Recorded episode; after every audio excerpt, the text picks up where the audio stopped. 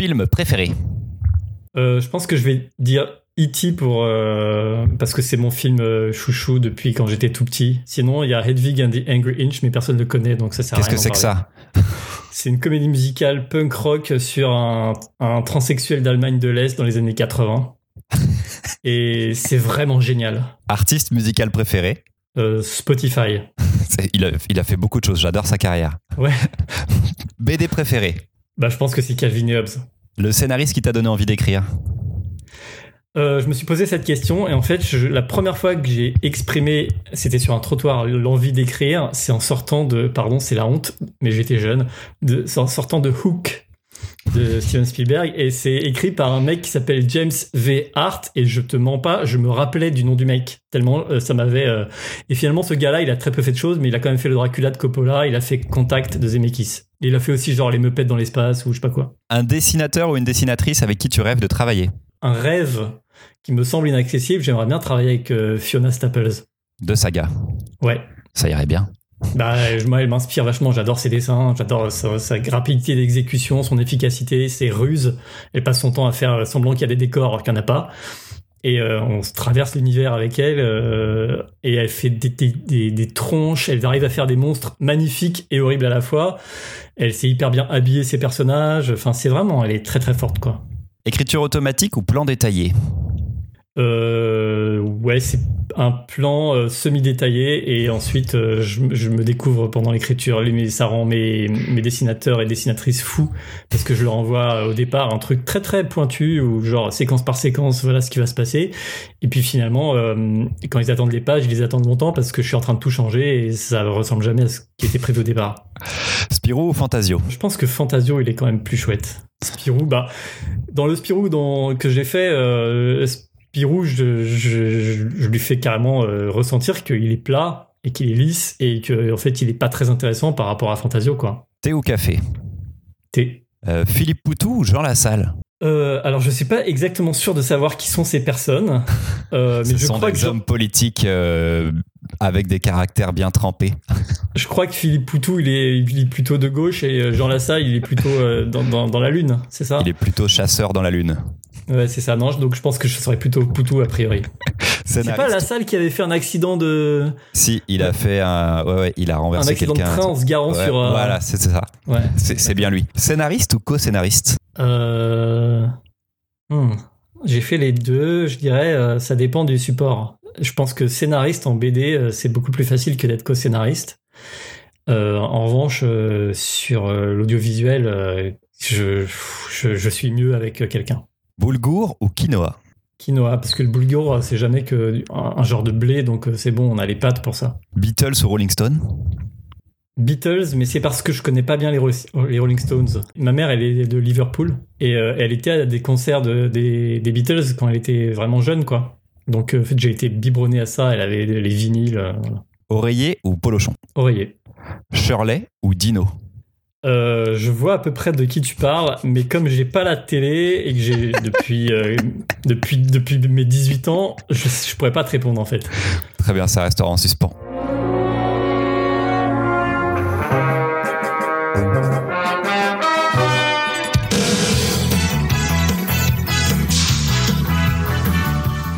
Bienvenue à tous, je suis Christopher et vous écoutez le quatrième épisode de La Recette, le format d'interview consacré aux scénaristes de bande dessinée. Aujourd'hui, je reçois par Skype interposé Olivier Boquet. Sa première BD a été publiée en 2013 et il enchaîne depuis les publications. Aussi multitâche qu'a été sa vie jusqu'à l'écriture, il crée ses propres univers, adapte des romans, collabore à l'écriture avec de grands noms. Jeunesse, polar, western, BD, roman et bientôt série télé. Sa bio nous dévoile qu'il a été sexeur de poussins et rien que pour cette information, ça justifiait une invitation. Salut Olivier, selon ta bio BD Geste, tu serais né le 1er janvier 1976 et ta première BD est sortie le 18 janvier 2013. Tu avais donc 37 ans et 17 jours, en tout cas si la bio BD Geste était bonne. Que s'est-il donc passé avant, sachant qu'il y a dans ton CV des professions sur lesquelles je vais être obligé de revenir comme colporteur? Mais d'abord, je voudrais savoir comment c'était l'en- l'enfance du petit Olivier Boquet et si des œuvres ont marqué ta jeunesse, pas forcément en BD. Je dirais que mon enfance a été une enfance heureuse. Je suis, euh, issu euh, d'une classe moyenne supérieure, euh, tu vois.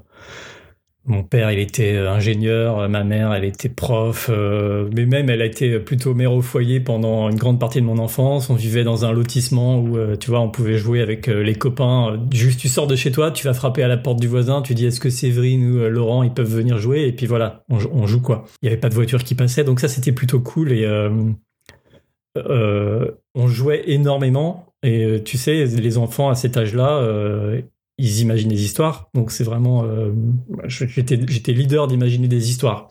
C'était toujours des histoires qui étaient inspirées de trucs qu'on connaissait. Donc euh, essentiellement les des dessins animés euh, japonais, c'était ce qui passait à la télé.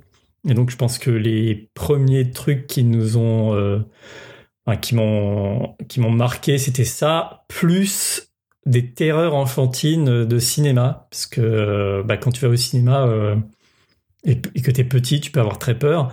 Donc je sais que j'ai eu très peur euh, dans, je crois le premier film que j'ai vu c'était Bernard et Bianca. Et euh, il y a des crocodiles avec des yeux jaunes euh, au début du film. Et j'ai oui je me demandais quelle scène oui. Je crois que quand je dis que c'est le premier film que j'ai vu c'est pas vrai. J'ai dû en voir dix minutes avant que ma mère me sorte parce que je hurlais. Et j'ai aussi le souvenir d'avoir regardé au cinéma aussi. Et j'étais vraiment trop petit pour ça mais mes parents pouvaient pas le savoir. Les aventuriers de l'Arche perdue. Oh, merde Ouais. Donc tu vois euh, les araignées. ça commence avec les araignées géantes, avec les serpents. Euh, ça finit avec des mecs qui sont liquéfiés, euh, qui explosent et tout. J'ai regardé tout le film parce que je pouvais pas ne pas le voir parce que j'adorais, mais j'avais trop peur. Donc j'ai regardé tout le film avec les mains sur le visage et juste deux doigts écartés devant les yeux que je pouvais refermer quand je voulais en fait. Est-ce que tu as souvenir de la première BD que tu as lue? Écoute, j'ai souvenir peut-être pas de la première BD que j'ai lue. C'est pas impossible que les premières BD que j'ai lues, c'est des j'avais un voisin, euh, un adolescent qui allait partir euh, faire des études et il avait été abonné euh, de toute éternité à Pif Gadget. Et moi, je me suis retrouvé avec une collection immense de Pif Gadget à dévorer. Donc je pense que ça, c'est ce que j'ai, c'est peut-être mon premier contact vraiment avec la BD. En revanche, je me rappelle très bien du premier Tintin que j'ai lu parce que c'était une déception énorme. C'était les bijoux de la Castafiore. Et moi, j'avais dans l'idée que Tintin, c'était de l'aventure et tout, et les bijoux de la Castafiore, pardon, mais quand t'es un gamin, c'est chiant à mourir. Et euh, ça, je me rappelle que je, m'étais senti arnaqué. En revanche, les BD, en particulier les BD à suivre, surtout dans Pif Gadget, j'avais pas tout de suite compris que ça suivait et les trucs étaient complètement dans le désordre. Donc je découvrais les aventures euh, dans n'importe quel ordre et ah, tu vois, tu, vas à la fois de Pif et Hercule à euh, Corto Maltese en passant euh, par des trucs que plus personne ne connaît. Et donc, tu as, beaucoup de. moi, je sais que je m'identifiais beaucoup à Rahan t'as beaucoup de choses qui, euh, qui infusent quand tu lis énormément de, magazines BD que, évidemment, euh, j'aurais jamais lu si, euh, si mon voisin n'était pas parti faire ses études. Quoi. En grandissant, est-ce que l'Olivier se rebelle? Ou, ou est-ce qu'il écoute du punk pour faire chier ses parents ou ça reste un gentil petit garçon? En ma rébellion, en fait, je pense qu'elle a, elle a, été, elle a été de pas être rebelle comme tout le monde. Tu vois? Parce que en fait, la rébellion adolescente, c'est quoi? C'est euh, j'écoute de la musique fort, euh, je fume, euh, je fais de la mobilette sans casque, tu vois des conneries comme ça. Et moi, j'ai fait exactement l'inverse de ça. J'ai pas, j'ai, j'ai pas touché une goutte d'alcool avant l'âge de 33 ans, je crois. j'ai jamais fumé, même pas, même pas essayé en fait. J'ai même pas aspiré une, bouffée de cigarette parce que j'en avais pas envie. Je trouvais que les gens qui fumaient puaient et que je voyais pas l'intérêt. Donc j'étais une espèce de, tu vois, j'étais le mec qui euh, qui sortait pas et quand euh, de temps en temps je me retrouvais dans des fêtes, j'étais le gars raisonnable, le mec qui euh, qui était le dernier debout, le type qui qui nettoyait pour les gens. Et en fait, il y a aussi quelque chose, c'est que je me suis toujours senti plus à l'aise dans observer plutôt que de que participer. Et euh, les gens, ils étaient là dans les fêtes, euh, les rares fêtes où j'ai pu aller. Euh, ils venaient me voir, l'air désolé, genre ça va, tu t'emmerdes pas, alors que tout le monde était en train de danser ou de machin. Et moi, j'étais assis dans mon coin et je regardais. Et franchement, je prends vachement de plaisir à regarder. Et c'est pas pour rien que pendant longtemps, j'ai voulu, voulu être réalisateur. Ça m'intéresse beaucoup plus de faire faire des choses aux gens ou de regarder les gens faire des choses que moi-même de les faire. Ça m'intéresse toujours beaucoup plus de faire faire des choses aux gens ou de les regarder faire que moi de participer vraiment. Euh, je suis un spectateur avant tout. Et est-ce que tu en tires déjà à cet âge-là des choses que tu écris ou ça reste intérieur? Euh, Non, je crois que j'ai pas écrit de fiction euh, avant d'avoir 17 ans. en tout cas, pas dans pas dans le dans le but de les faire lire ou j'ai pas le souvenir d'avoir eu un carnet ou un machin ou des histoires. Ce que je faisais par contre, c'est que je je défonçais tout en, rédaction et en dissertation. Euh, voilà. Petit attrait pour l'écriture, mais scolaire, pas encore euh, personnel, quoi. Ouais, enfin, c'était euh, le, le, fait de faire exploser un peu les, les frontières. De par exemple, au bac, j'ai fait un bac littéraire et philosophie et art, et j'avais, j'ai eu à l'époque la meilleure note de France ever en histoire de l'art. L'histoire de l'art, c'est une rédaction sur, euh, c'est une dissertation sur euh, un sujet euh, artistique. Et en fait, ce qui s'est passé, c'est que, bah, outre le fait que je, savais de quoi je parlais. Toute la troisième partie de ma dissertation, elle est en dialogue et où je me contredisais en fait, où j'avais deux, deux personnes qui, qui argumentaient et qui contre-argumentaient. Et donc du coup, bah, je pense que c'est la forme qui a plu autant que le fond. Et c'est pour ça que j'ai eu 18 sur 20 à l'époque. Personne n'avait eu cette note-là. Je pense que depuis, euh, ça a pu être explosé, mais j'ai eu mon petit article dans le journal, tu vois, ce genre de choses. Et euh, c'était déjà ce truc, cette envie de fiction, même dans le quand je quand je faisais une, pauvre disserte d'histoire de l'art. Et donc c'est pas la première fois peut-être que tu as cette envie d'écrire, mais est-ce qu'après tu vas renouveler ça, tu vas essayer d'en faire quelque chose? La première fois que j'ai écrit vraiment quelque chose, c'était avec un pote. Non, enfin, non, alors, il faut savoir que pour moi, l'écriture, ça a été un outil de drague de ouf. Euh, je pense comme tous les gens qui écrivent en fait. Mais euh, à l'époque, c'était, euh, tu sais, t'écrivais des lettres et tu les, tu les mettais dans une enveloppe, tu mettais un timbre, tu les envoyais, et ton amoureuse, elle tombait amoureuse parce qu'elle avait reçu 16 pages de, de n'importe quoi, je sais même plus de quoi je parlais. Et voilà, la correspondance, c'était vachement important. Je pense que c'est dommage d'ailleurs que les ados aujourd'hui, bah, clairement, ils vivent plus ça. Ils sont dans l'instantanéité, le SMS, Snapchat, tout ça. Mais ça, écrire longuement, tu vois, s'asseoir avec un stylo et écrire des pages et des pages et des pages à la fille dont tu es amoureux, c'est quand même un truc, euh, c'est une expérience assez géniale, quoi. Après ça, quand il agi d'écrire vraiment de la fiction, c'était avec un copain. J'étais sorti, on était, on avait vu Nikita de Luc Besson. Et on a été méga influencé par Nikita, donc on s'est dit qu'on allait faire un anti-Nikita. Euh, c'était un truc vraiment à chier. Et en fait, quand, tu, quand je l'ai relu quelques années plus tard, je me suis dit, ça se voit tellement que c'est un anti-Nikita. On avait complètement tout pompé, en fait, tu vois. C'est, on a essayé de faire l'inverse, on avait fait exactement la même chose. Mais euh, c'était cool, on était deux et euh, on se voyait de temps en temps le week-end et puis on écrivait ça. Et j'avais tapé ça sur l'ordinateur de mon père. Il y avait une imprimante à aiguille qui faisait bzz bzz bzz. On allait imprimer toutes les pages. c'était, c'était assez cool. Et quel âge t'avais? J'avais 17 ans sortie de l'adolescence. Et à ce moment-là, est-ce qu'on peut attaquer les métiers, les professions que tu as eues parce qu'elles sont un peu toutes folles? Et je veux, on va faire très rapide, mais tu as été pompiste. Bah, pompiste, c'est Dans l'ordre, c'est quoi? Dans l'ordre, je sais pas, tu sais, mais en fait, c'est pas des, des, professions de ouf, c'est juste quand t'es. Euh, quand t'as besoin de faire des petits boulots et que t'es euh, à la campagne et pas en ville, en gros, bah, tu fais ce qu'il y a autour de chez toi. Donc, euh, tout le monde a des professions bizarres au début de sa carrière, quoi et qui ont rien à voir avec ce qu'ils vont faire plus tard. Pompiste, c'est parce que j'habitais pas loin de l'autoroute A6, c'est euh, la dernière station-service avant, euh, avant Paris. Ok.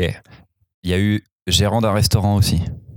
Ouais, ça c'est un peu plus, ouais, ça c'est un peu plus dingue. Euh, j'étais, j'étais embauché en fait, je travaillais à ce moment-là dans, dans la production télé et j'étais embauché, embauché par une nana qui s'appelle Géraldine Danon.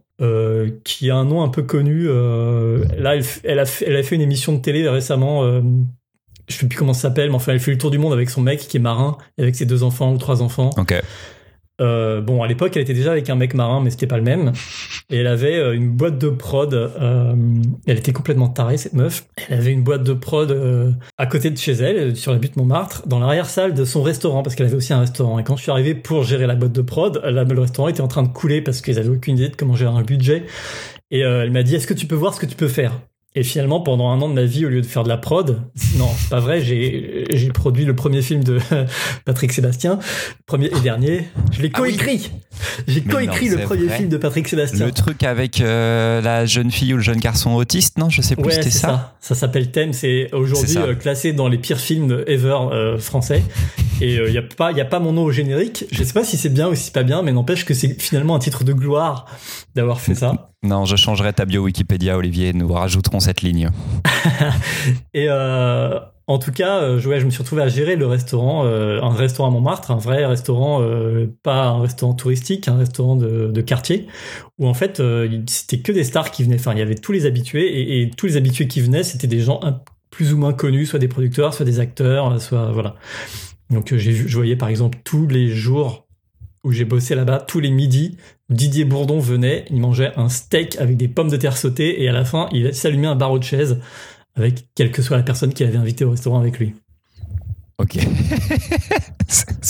Je t'ai demandé des anecdotes en préparation de cette euh, interview. Je l'avais pas prévu celle-ci, mais elle est, elle est, elle régale.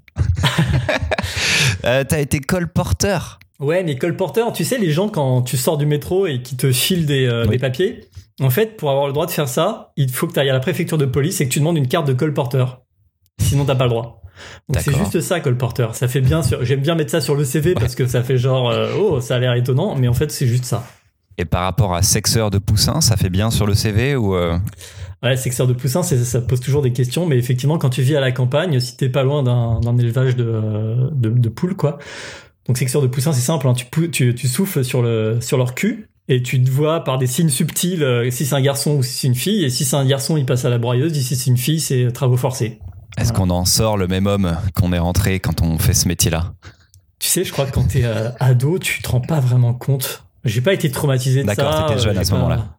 J'ai pas été, euh, tu vois, c'était pas un abattoir non plus.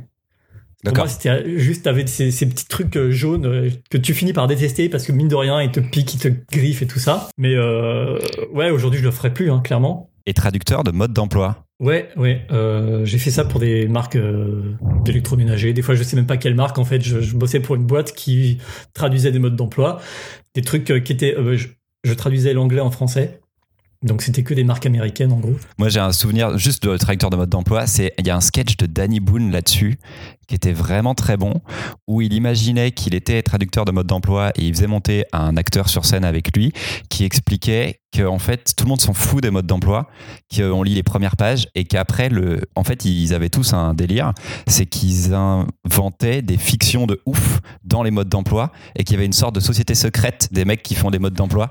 Et c'était Barjo, je me rappelle de ce sketch et il lisait une, un truc euh, de fiction du coup sur scène où c'était la fin d'un mode d'emploi de micro-ondes, euh, enfin, on s'en fout et c'était trop dingue parce que tu disais ouais mais les mecs c'est vrai on finit jamais un mode d'emploi de toute façon ça ne se lit jamais du début à la fin Ouais, c'est vrai vrais que gros modes d'emploi moi j'ai été tenté. Enfin, j'ai fait parfois, j'ai mis des blagues et des trucs comme ça. Ça a jamais été validé en fait.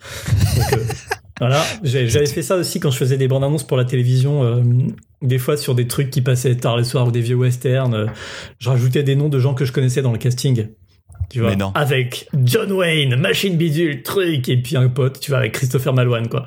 et ça passait? Bah ouais, parce que personne n'écoutait, tout le monde s'en foutait, tu vois, tu fais les- sur les films pas connus, évidemment tu fais pas ça sur le dernier euh, Christopher Nolan ou machin, mais sur des films, des vieux films, des vieux westerns et des pff, les gens ils s'en sur le foutent, film euh. de Patrick Sébastien Thème tu peux rajouter quelqu'un Si Carrément, tu peux mettre tous tes amis, euh, personne n'ira vérifier.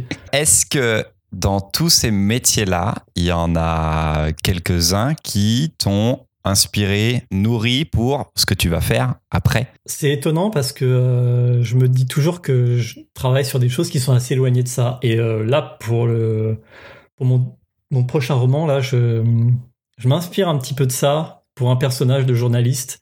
Je m'inspire du travail que j'ai fait à la télévision. Euh, je me dis finalement, dans un roman, c'est pas mal de raconter des choses que tu sais parce que tu peux rentrer plus facilement dans les détails. Quand tu fais de la BD, c'est différent parce que tu vas quand même un peu directement à, à, à l'essentiel, on va dire. Mais il y a un- une phrase de, de Stephen King que je retiens euh, et que j'utiliserai euh, s'il le faut. C'est que mystérieusement, les gens adorent qu'on leur parle de travail.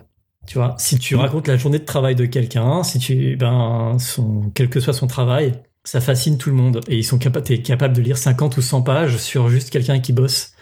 Et euh, je suis sûr que c'est vrai. Selon comment c'est raconté, ouais, je pense.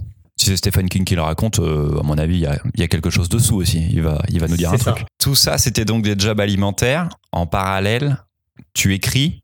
Je- en 2010, tu as publié pour la première fois, mais c'est pas une BD. C'est ton roman, ta première œuvre publiée. Ouais, ça s'appelle Turpitude et euh, c'est un roman que j'ai écrit en fait parce que j'avais une euh, ma meuf de l'époque c'était une une libraire. Elle était libraire à Saint-Étienne. Moi je vivais à Paris. Donc on se voyait peu, on se voyait surtout le week-end. Et moi, entre deux moments où je la voyais, en fait, j'écrivais quelques chapitres de ce bouquin, mais plus, voilà, c'était un outil de séduction. C'était pas vraiment pour le publier. Et puis à la fin, bah, je me suis rendu compte que j'avais un livre. Donc euh, c'était assez cool de, euh, me dire, bah, si ça se trouve, il est publiable. À cette époque-là, je voulais faire du cinéma, donc euh, je m'imaginais pas écrivain de roman. J'ai envoyé ça à une vingtaine de, de maisons d'édition, il y en a aucune qui l'a pris plein de gens disaient, euh, j'avais des, lettres types du genre ça ne correspond pas à notre collection, mais il y en avait d'autres qui disaient oui, on aime bien la structure, mais bon, euh, ceci, cela. Et euh, il y a eu un, il y a Pocket qui a lancé une sorte de, concours où on pouvait présenter un livre en ligne et il y avait des gens qui votaient et on présentait chapitre après chapitre, tu vois, toutes les semaines ou tous les quelques jours, je m'en rappelle plus. Et j'ai ressorti ce livre-là de, de mes tiroirs et je me suis dit, bon, comme les gens vont voter sur le début du livre, il faut que mon début soit vraiment fort. Et du coup, j'ai pris le dernier chapitre du livre, je l'ai mis devant. J'en ai fait le chapitre 1. Le chapitre 1 de Turpitude, ça s'appelle Épilogue. Et le truc, euh, ben, ça a cartonné, j'ai gagné le concours et j'ai été publié. Et après, j'en ai vendu quand même pas mal. On en a vendu plus de 12 000 exemplaires. La seule raison pour laquelle ils ont arrêté de le, de, de le rééditer, c'est parce que moi, j'avais arrêté d'écrire et ils voyaient pas euh, l'intérêt de continuer de lancer la carrière d'un mec qui aurait fait qu'un seul roman. Est-ce que c'était ton premier texte finalisé à cette époque-là? Est-ce que tu avais déjà des choses dont voilà que tu avais terminé? J'avais fait des scénarios de long métrage que j'avais terminés. Euh, j'en avais, je les avais. Tu sais, quand tu fais ça, tu les proposes à des euh, soit à des producteurs qui arrivent pas à les faire, soit tu les proposes à des concours euh, ou des trucs pour des financements. J'ai j'ai été en finale de concours. J'ai même gagné des concours d'écriture, mais ça ça a jamais débouché sur des films. Et au final, aucun des scénarios que j'ai écrits à ce moment-là euh, n'a même été transformé ensuite euh, en livre, en BD ou en quoi que ce soit. C'est des, des œuvres à part et je pense que je les reprendrai pas en plus. Et à partir de 2010, la BD, ça marche. Toi, ça fait combien de temps avant que tu as l'envie, je vais pas dire que tu sais, mais que tu as envie d'écrire de la BD La première BD, c'est le premier tome de La colère de Fantomas chez Dargo, grand éditeur en plus. Comment arrive la BD dans ton parcours? À quel moment tu décides de faire ça? Et, combien de projets t'envoies et comment ça se passe le début de Fantomas? Ça fait beaucoup de questions d'un coup. Ouais, mais tu vas voir, je vais répondre euh, assez simplement à toutes ces questions par, la, par le mot oui. Super. Alors, dernière question, Olivier Boquet. Non, alors euh, en vrai, euh, ce qui s'est passé, c'est que je, moi, je, me destinais à une carrière de, cinéaste, au milieu même de scénariste, et j'ai je me suis entiché de Fantomas et j'ai écrit euh, un traitement pour faire euh, une trilogie de Fantomas au cinéma. Et euh, je l'ai envoyé à Thomas Langman qui m'a jamais répondu parce que c'était lui qui avait les droits pour le cinéma. Et j'en ai eu marre et j'étais par ailleurs assez grand lecteur de BD, mais je m'étais jamais dit je vais faire de la BD parce que connement je me disais de toute façon je sais pas dessiner. Je sais pas pourquoi je pensais ça. J'arrive pas aujourd'hui à m'expliquer pourquoi je pensais ça. Et à un moment, je me suis dit non, mais c'est quand même une super bonne histoire et je peux pas l'écrire en roman. Je peux pas l'écrire parce que c'est visuel, Fantomas t'es obligé de, de, le voir. Et puis parce que j'ai pas envie de faire de la suite de romans qui existent déjà en gros, tu vois. Je trouve ça naze, c'est comme les mecs qui font la suite de euh, Notre-Dame de Paris ou de... Je trouve ça complètement pourri.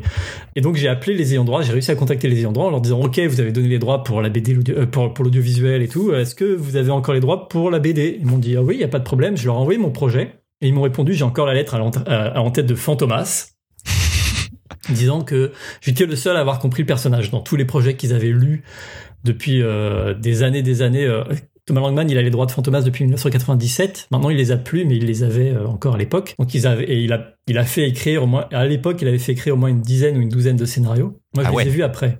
Et tous refusés par les ayants droit. Non, pas refusés. Les ayants droit, en fait, tant que le film se faisait, ils étaient contents, même si parfois ils trouvaient que c'était pas dans l'esprit de ce qu'ils auraient voulu. En même temps, c'est cool si le film se fait. Donc ils en ont lu beaucoup, mais eux, ils ont vu ce que j'avais fait, ils ont dit waouh, c'est exactement ça en fait. Donc j'étais content, je, partais armé de cette confiance-là, et du coup j'ai envoyé des, euh, ah, j'ai essayé de contacter des dessinateurs. C'était l'époque des blogs euh, sur internet, et euh, j'étais personne, j'étais hyper naïf. J'étais ouais, j'ai fait un truc sur Fantomas. je me rappelle, j'ai contacté Obion à l'époque, tu vois, ou plein de gens qui pouvaient pas, qui avaient pas le temps, qui ont jamais lu ce que je faisais. Et puis euh, finalement, il y en a un qui en a entendu parler par un autre dessinateur. Je le, je le nommerai pas ce, ce gars-là, mais euh, ce qu'il m'a fait était horrible. Je détestais. Sauf que c'est un mec qui bosse. Et il me disait, mais moi je connais tous les éditeurs. Donc euh, moi j'ai en désespoir. Je dis, ouais, ben ok, super, contacte-les. Et tous les éditeurs qu'il a contactés ont répondu, non, mais c'est vieillot, Fantomas, ça nous intéresse pas. Et moi je me suis dit, mais non, euh, c'est pas euh, Fantomas qui est vieillot, c'est le dessin de ce mec qui est vieillot. Ça marche pas à cause du dessin. Moi-même, je trouve que c'est vieillot ce qu'il fait. Du coup, j'ai renvoyé le projet, euh, mais sans, sans dessin. Et sans, tu vois, juste Dargo, Casterman, j'avais pas de nom, j'avais personne à qui m'adresser, quoi. J'ai attendu 7 mois, je me rappelle. Parce que quand on voit un projet, en plus, il y a marqué Fantomas, tu sais, ça prend la poussière, les gens ils disent, oh là là, ce vieux machin, on s'en fout, et puis il y a pas de dessin, donc c'est zéro sexy. Et finalement, la même semaine, il y avait Casterman et Dargo qui m'ont appelé. Et donc, moi, euh, comme un, comme un, comme un mec qui doute de rien, je les ai mis en concurrence. En fait, j'ai dit ah oui, mais machin me propose ça, oui, mais machine me propose ça. Et puis finalement, bah, je suis allé chez Dargo. Première BD, c'est ta première collaboration du coup avec quelqu'un sur une BD. Comment ça se passe? Est-ce que par rapport à l'écriture, par rapport à la façon dont toi tu amènes un texte, un scénario, là tu apprends à retravailler ça? Comment, comment, tu, comment tu travailles avec les dessinateurs ou les dessinatrices? Bah, La première fois Rochelot pour Fantomas.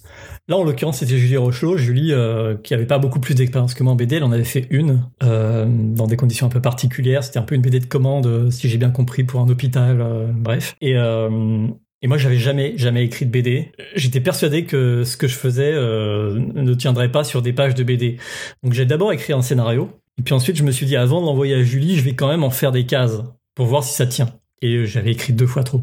Donc, euh, je, me, je me suis astreint sur euh, toutes mes premières BD, en fait, à faire des cases donc je faisais le découpage, je faisais des cases vides et euh, dans les cases vides, je, plaçais les bulles et je décrivais aussi euh, ce qui s'y passait pour euh, la dessinatrice. En l'occurrence, à chaque fois, c'était une dessinatrice puisque c'était Julie Rochelot et c'était Léonie Bischoff. Et au bout de cinq bandes dessinées écrites comme ça, j'ai fini par choper le rythme de la BD et donc je me suis dit bah maintenant je peux écrire des scénarios classiques donc sans sans les foutre dans des cases juste tu vois classiques mais au départ, c'était, euh, j'ai vraiment dû adapter mon écriture à la bande dessinée. C'était vraiment un langage. Les gens disent ah la BD c'est comme du cinéma, ça n'a mais strictement rien à voir. Déjà le cinéma c'est une gestion du temps, alors que la BD c'est une gestion de l'espace, y compris les dialogues, ça prend de l'espace dans une BD.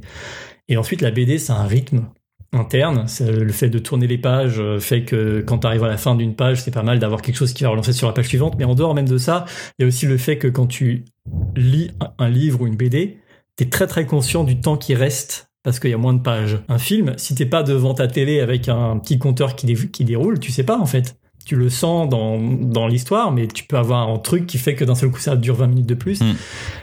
Donc il faut prendre ça en compte et euh, j'ai mis un peu de temps à régler mon instrument quoi. Ah, je pense qu'en plus ça tu l'as réglé entre autres avec ton deuxième roman, le dernier à être sorti parce que sur la fin j'ai exactement vécu ça. Je voyais le très peu de nombre de pages qui me restaient et comment il fallait euh, finir l'histoire et j'étais en mode ah, qu'est-ce qui va se passer, qu'est-ce qui va se passer? Et je trouve qu'en roman tu as très bien réussi à transverser, à, mettre ça en place.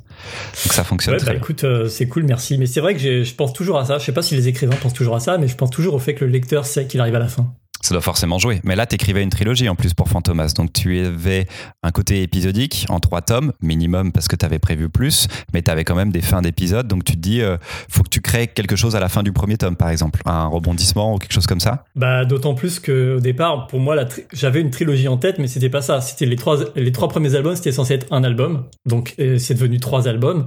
Donc il a fallu que je les redécoupe avec effectivement ce truc de, il, faut quand même, il me faut quand même un cliffhanger. C'est un truc que j'ai complètement zappé après sur euh, les premiers tomes de Frunk, il n'y a pas de cliffhanger. Tu peux les prendre, tu peux même les prendre dans n'importe quel sens. J'ai commencé à faire du cliffhanger à partir du deuxième cycle, mais euh, j'aime bien quand les albums aussi se suffisent à eux-mêmes. À ce moment-là, c'est le début de ce que j'appelle des réadaptations qui vont te suivre pendant quelques années parce que tu es aussi en train d'écrire les adaptations d'une série de romans euh, noirs de Camilla Lackberg dont tu parlais avec Léonie Bischoff. C'est les romans de... Ah, comment il s'appelle? Le, le couple, c'est... Euh, j'ai oublié le nom. Euh, Erika et Patrick. Exactement. Et c'est paru dans les mêmes chez Actes Sud dans les mêmes collections que Millennium. Donc on est sur du roman noir. J'imagine que c'est plus un travail de commande. C'est carrément un travail de commande puisque euh, Casterman ayant été frustré de pas m'avoir eu pour Fantomas, ils m'ont dit oh ben on retravaillera avec toi. Et puis j'avais pas de nouvelles, donc je les ai relancés en fait. Euh, pendant un an, je, je relançais l'éditrice euh, constamment tous les mois. Je lui envoyais un mail. Au fait, on était censé travailler ensemble. Et puis un jour, elle m'a appelé en disant ben on a ce, cette idée là, on voudrait faire travailler Léonie Bischoff dessus. Je connaissais pas Léonie, je connaissais même pas son dessin ni rien. Euh, est-ce que ça t'intéresse de l'écrire? J'ai pris le premier roman qui m'est littéralement tombé des mains. Je me suis endormi mille fois dessus. J'ai lu mais... ça que t'avais détesté. Ouais, non mais mais en même temps c'est tu refuses pas quand on te propose une trilogie et que tu commences ta carrière tu te dis, ben, il faut que je le fasse, et puis ça va me, ça va me former, quoi. C'était ça le euh, c'est trois, trois tomes tout de suite en plus. Ouais. Et avec Léonie, euh, moi j'ai appelé Léonie en lui disant écoute, moi j'aime pas euh, ce que c'est, ce que ce que ça raconte et j'aime pas comment c'est raconté. En revanche, je trouve que c'est intéressant tout ce qui est entre les lignes parce que il se dessine quand même des trajectoires des personnages, il se dessine quelque chose de touchant que la, que l'écrivain n'a même pas vu. Euh, et moi c'est ça que j'ai envie de mettre en avant. Et Léonie était complètement d'accord avec moi. Du coup, Donc- on a fait ça. Et comment tu te réappropries ça? Comment tu déconstruis son roman et ses dialogues tout en gardant les personnages pour en faire ton histoire. C'était quoi ton travail à ce moment-là? Alors mon travail, c'était de barrer tout ce qui me semblait pas important. C'était de resserrer énormément parce que euh, Madame Lackberg, elle est capable de euh, mettre en page 102 euh, quelqu'un qui trouve un papier euh, chiffonné dans une corbeille et il l'ouvre et on sait pas ce qui est marqué sur ce papier et on ne le sait que 200 pages plus tard. Donc moi, c'est vraiment le genre de procédé que je surdéteste. Donc tu vois, ce genre de truc-là, les dialogues, euh, ils, sont complètement patapouf, donc euh, je les ai complètement réécrits. J'en ai rien à foutre des dialogues de Camille Lackberg. Et euh, je me suis permis de changer la fin aussi. Alors au départ, on était un peu tous sur des petits à marcher sur des œufs parce que euh, Camille Lackberg était censée vérifier tout ce qu'on faisait. Et en fait, Camille Lackberg, elle vérifie rien du tout parce qu'elle est à la tête d'une entreprise. Elle fait des bouquins, elle fait des séries de télé, elle fait tout son truc, c'est juste faire du fric. Donc pour elle, on est vraiment, on est dans l'épaisseur du trait de son compte d'exploitation. Elle en a, elle s'en fout. Et au final, elle les a jamais lus, je pense. Elle les a feuilletés, les a trouvés beaux et elle les a jamais lus. Donc j'ai carrément changé la fin du bouquin pour lui donner un peu de sens. Et j'ai vraiment euh, joué sur l'émotion plutôt que sur le en fait, pour, pour Camille Lackberg, en fait, ces personnages sont un peu des pantins qui vont faire av- avancer plus ou moins une histoire. Et moi, je voulais juste des personnages qui ont une trajectoire intérieure. Et c'est pour ça que j'ai vachement rajouté dans le tome 1 l'enfance de ces personnages, puisqu'ils se Mhm. connaissaient tous enfants. Oui. Nous, on débarque, ils se retrouvent adultes, mais je me suis dit, mais c'est intéressant de voir la trajectoire qu'ils ont eue, comment ils se sont abîmés en fait. Et d'un seul coup, ça faisait quelque chose, moi je trouve, qui était plus euh, touchant et euh, qui où on s'attachait plus au personnage. Et à partir du deuxième tome, euh, Camille Lackberg avait décidé que son héroïne Erika, euh, ça devenait euh, le faire valoir de son mec flic, et en plus une, conne qui était euh, jamais contente, qui arrêtait pas de dire à son mec ah tu rentres trop tard, tu fais chier. Ensuite elle est enceinte, alors c'est pas possible parce que c'est trop c'est trop dur d'être enceinte et euh, il fait chaud et est vraiment vraiment casse couille. Et euh, avec Léonie, on a dit bah non en fait c'est elle c'est elle l'héroïne. Donc on a changé tout et franchement au troisième tome, je pense qu'il y a peut-être 70% du bouquin qui est inventé quoi. Donc là, tu as réussi à avoir plus de liberté sur une œuvre qui n'était pas la tienne au départ. Ouais. Alors qu'au final, on est, on est assez proche de, de ce que ça raconte, mais on le raconte différemment. On le raconte comme ça aurait dû être raconté. Alors, tu vois, aucune, je m'en fous, elle a vendu 45 millions de, de- de bouquins. Tu vois, je peux dire tout le mal que je veux d'elle, elle est beaucoup plus puissante que moi. Et euh, je lui ferai aucun mal. Et je crois qu'elle s'en fout de ce que je pense d'elle. Mais en vrai, moi j'ai lu une interview d'elle où elle disait que euh, l'écriture, ça l'intéresse pas. Tu vois, c'est pas ça qui l'intéresse. Donc, euh, c'est quoi C'est de gérer ses franchises après? Ouais, c'est ça. C'est avoir son petit univers, faire des affaires et euh, voilà. Le procédé qui consiste au tout début des trois albums, tu présentes les personnages, enfin vous présentez avec Léonie une case chacun, chaque personnage se présente et décrit ce qui a pu se passer dans sa vie et limite ce qui va se passer dans le tome en plus. Est-ce que Ouais. ça c'est quelque chose que toi tu as pris? J'ai pas lu du tout les romans. Est-ce que c'était un tout petit peu dedans ou, ou est-ce que comment t'as décidé de faire ça Non, c'était dans un. Comment j'ai eu l'idée Je l'ai chopé dans un. Toi, tu vas retrouver le, le nom en français. Et je crois que ça s'appelait Box Office Poison. C'est un comics euh, américain. Ça me dit rien. Est-ce que c'était Box Office Poison? Je sais même pas. Et je me rappelle plus. Mais bon, un comics américain où en première page les personnages se présentent face, Ouais. face euh, caméra en gros. Et euh, j'avais trouvé ça génial. Et je m'étais dit, mais ça c'est cool parce que ça va permettre de faire exactement ce qu'on veut. Parce que je sais pas si tu te rappelles, mais dans chaque case, t'avais le personnage enfant et le même personnage adulte. Et t'avais le regard de l'enfant sur l'adulte, souvent. Et t'avais bonjour, je m'appelle machin, je suis plein d'espoir. Et en gros, l'adulte qui disait mes espoirs ont été démolis. Et euh, je trouvais que ça, ça disait exactement le projet du bouquin qui était de, euh, de raconter la trajectoire, comment on devient euh, un criminel, comment on devient un SDF, comment on devient euh, un flic ou comment on devient, comment on revient chez soi alors qu'on était parti. Ça, J'ai retrouvé, s'appelle- bien. ça s'appelle De Mal en Pis, c'est de Alex Robinson. Exactement. Et Euh, c'est si véritablement bien. Mais non, mais je les ai déjà lus. J'adore Alex Robinson. Je savais juste pas le nom américain, mais c'est Alex Robinson. Il a une, une écriture qui est vraiment géniale sur les personnages. Et en effet, il présente à chaque fois ses bouquins comme ça. Euh, c'est édité en France chez Rackham, euh, je crois. C'est ça, ouais. Et et c'est vraiment, c'est vraiment de la balle. Euh, Léonie Bischoff, pendant que deux secondes, pendant qu'on se tient, mais elle vient de sortir un bouquin qui s'appelle Anaïs Nin. On en a parlé dans l'épisode 45 du Gaufrier, et c'est euh, ma boule en termes de dessin. Elle a fait un travail de dingue. Ouais, c'est un truc de ouf. à suivre, euh, à suivre de près, Léonie Bischoff. Elle a pas du tout le même dessin qu'elle a dans les trois tomes que vous avez fait ensemble. Bah, pour l'anecdote, pour... il y a deux anecdotes sur ce sujet. D'abord, le crayon qu'elle utilise, cette espèce de crayon multicolore, c'est un crayon qu'elle utilisait dans- en dédicace. Et euh, je me rappelle, on était tous à fond en train de dire Ah, mais c'est trop bien ce crayon, tu devrais en faire une BD, mais on n'aurait jamais pensé qu'il le ferait vraiment. Et l'autre truc, c'est qu'il y a quatre ans, au début de son projet, j'étais associé à ce projet-là. Et euh, on m'avait demandé si je voulais l'écrire avec elle. Et moi, j'ai très très vite laissé tomber parce que c'est impossible. Pour moi, c'était impossible. Quand tu commences à rentrer dans les journaux d'Anaïs Nin, c'est un travail de taré. Je savais pas comment en sortir quelque chose de vraiment intéressant. Et alors, ce qu'a fait Léonie, pour moi, ça relève de l'exploit. hein. C'est vraiment à la fois graphiquement, mais euh, en termes de comment resserrer une histoire, lui donner un sens et euh, pas faire juste une biographie conne. Moi, j'en ai lu beaucoup des biographies. Tu sais que je suis sélectionneur pour Angoulême depuis deux ans là. Et ben, il y en a pas beaucoup qui euh, qui, qui valent la peine d'être vécu, d'être vécu ou d'être lu en bande dessinée. Entre 2013 et 2018, tu as une quinzaine d'albums qui sortent. C'est Oui, c'est ça. c'est le début de la carrière et en même temps c'est euh, en quantité assez énorme. À ce moment-là, est-ce que tu continues à travailler à côté? Est-ce que l'écriture devient ton taf principal? Est-ce que tu voilà, tu abandonnes le, le day job comme on dit? Non, Ou- j'ai abandonné le day job euh, en, début euh, 2019, je crois. Mais c'est tout récent. Ouais, parce que euh, la bande dessinée, ça paye pas, mon bon monsieur. Non, en fait, ça, ça mini paye, mais moi, j'étais flippé, quoi. Euh, J'avais besoin. En tant que scénariste, déjà, tu, si tu touches pas de droit, tu touches vraiment pas grand chose sur un album, tu vois. Tu vas toucher, euh, quel que soit l'album, en gros, tu vas toucher euh, 6000, 7000 balles. Alors, je dis ça, c'est pas vrai. J'ai touché vachement de fric sur euh, Elle Froide. Oui. Et j'ai touché pas mal aussi sur, euh, sur Transpersonnage. Mais c'est parce, Parce que, que c'est des gros titres et qu'en plus il y a eu des réimpressions. Après peut-être que ça doit jouer ça, les ventes. Ça, ça, tu parles de droit d'auteur, mais là, je te parle d'a- d'avance. D'accord. Euh, j'ai eu des grosses avances quand même, mais la plupart du temps, en fait, tu t'en sors avec 6000 balles sur un album euh, quand t'es scénariste. Donc, euh, moi, je voulais être sûr que ma carrière était un peu lancée et que j'avais de quoi voir venir. Entre parenthèses, tu vois, quand je vois, je comprends, hein, les gens, ils sont, euh, ils sont malheureux euh, dans la BD, ils, ils réclament plus de, de protection sociale et plus de machin et plus de trucs. Mais il y a aussi un truc, c'est quand tu commences à travailler dans la BD, quand tu commences à devenir intermittent du spectacle, que tu deveni- veux devenir comédien, scénariste, acteur, euh, je sais pas, réalisateur, tout ça, tu sais au jour 1 que ça va être une galère. Et moi, je trouve ça délirant de se réveiller dix ans après en disant, ouais, mais c'est une galère, c'est pas juste. Moi, j'ai toujours eu un job à côté. Enfin, tu vois, tu sais que si tu, alors évidemment, si t'es dessinateur, ça te demande vachement plus de travail d'avoir un job à côté. Moi, je suis Ouais. que scénariste, entre guillemets. Mais n'empêche, tu peux pas partir en, di- en, en disant ça va être de la merde, ça, va être hyper difficile comme boulot, et ensuite te plaindre que c'est hyper difficile. Je comprends que c'est difficile, je comprends que quand tu commences à avoir des enfants, une famille, machin, c'est insupportable de dire que tu peux pas gagner ta vie avec ce boulot-là, mais tu le savais au départ. C'était le deal, Oui, ça vaut le coup quand même de se battre, en tout cas pour les droits d'auteur, et que ce soit un peu mieux réparti quand même. Carrément. Est-ce que tu te sens légitime à ce moment-là?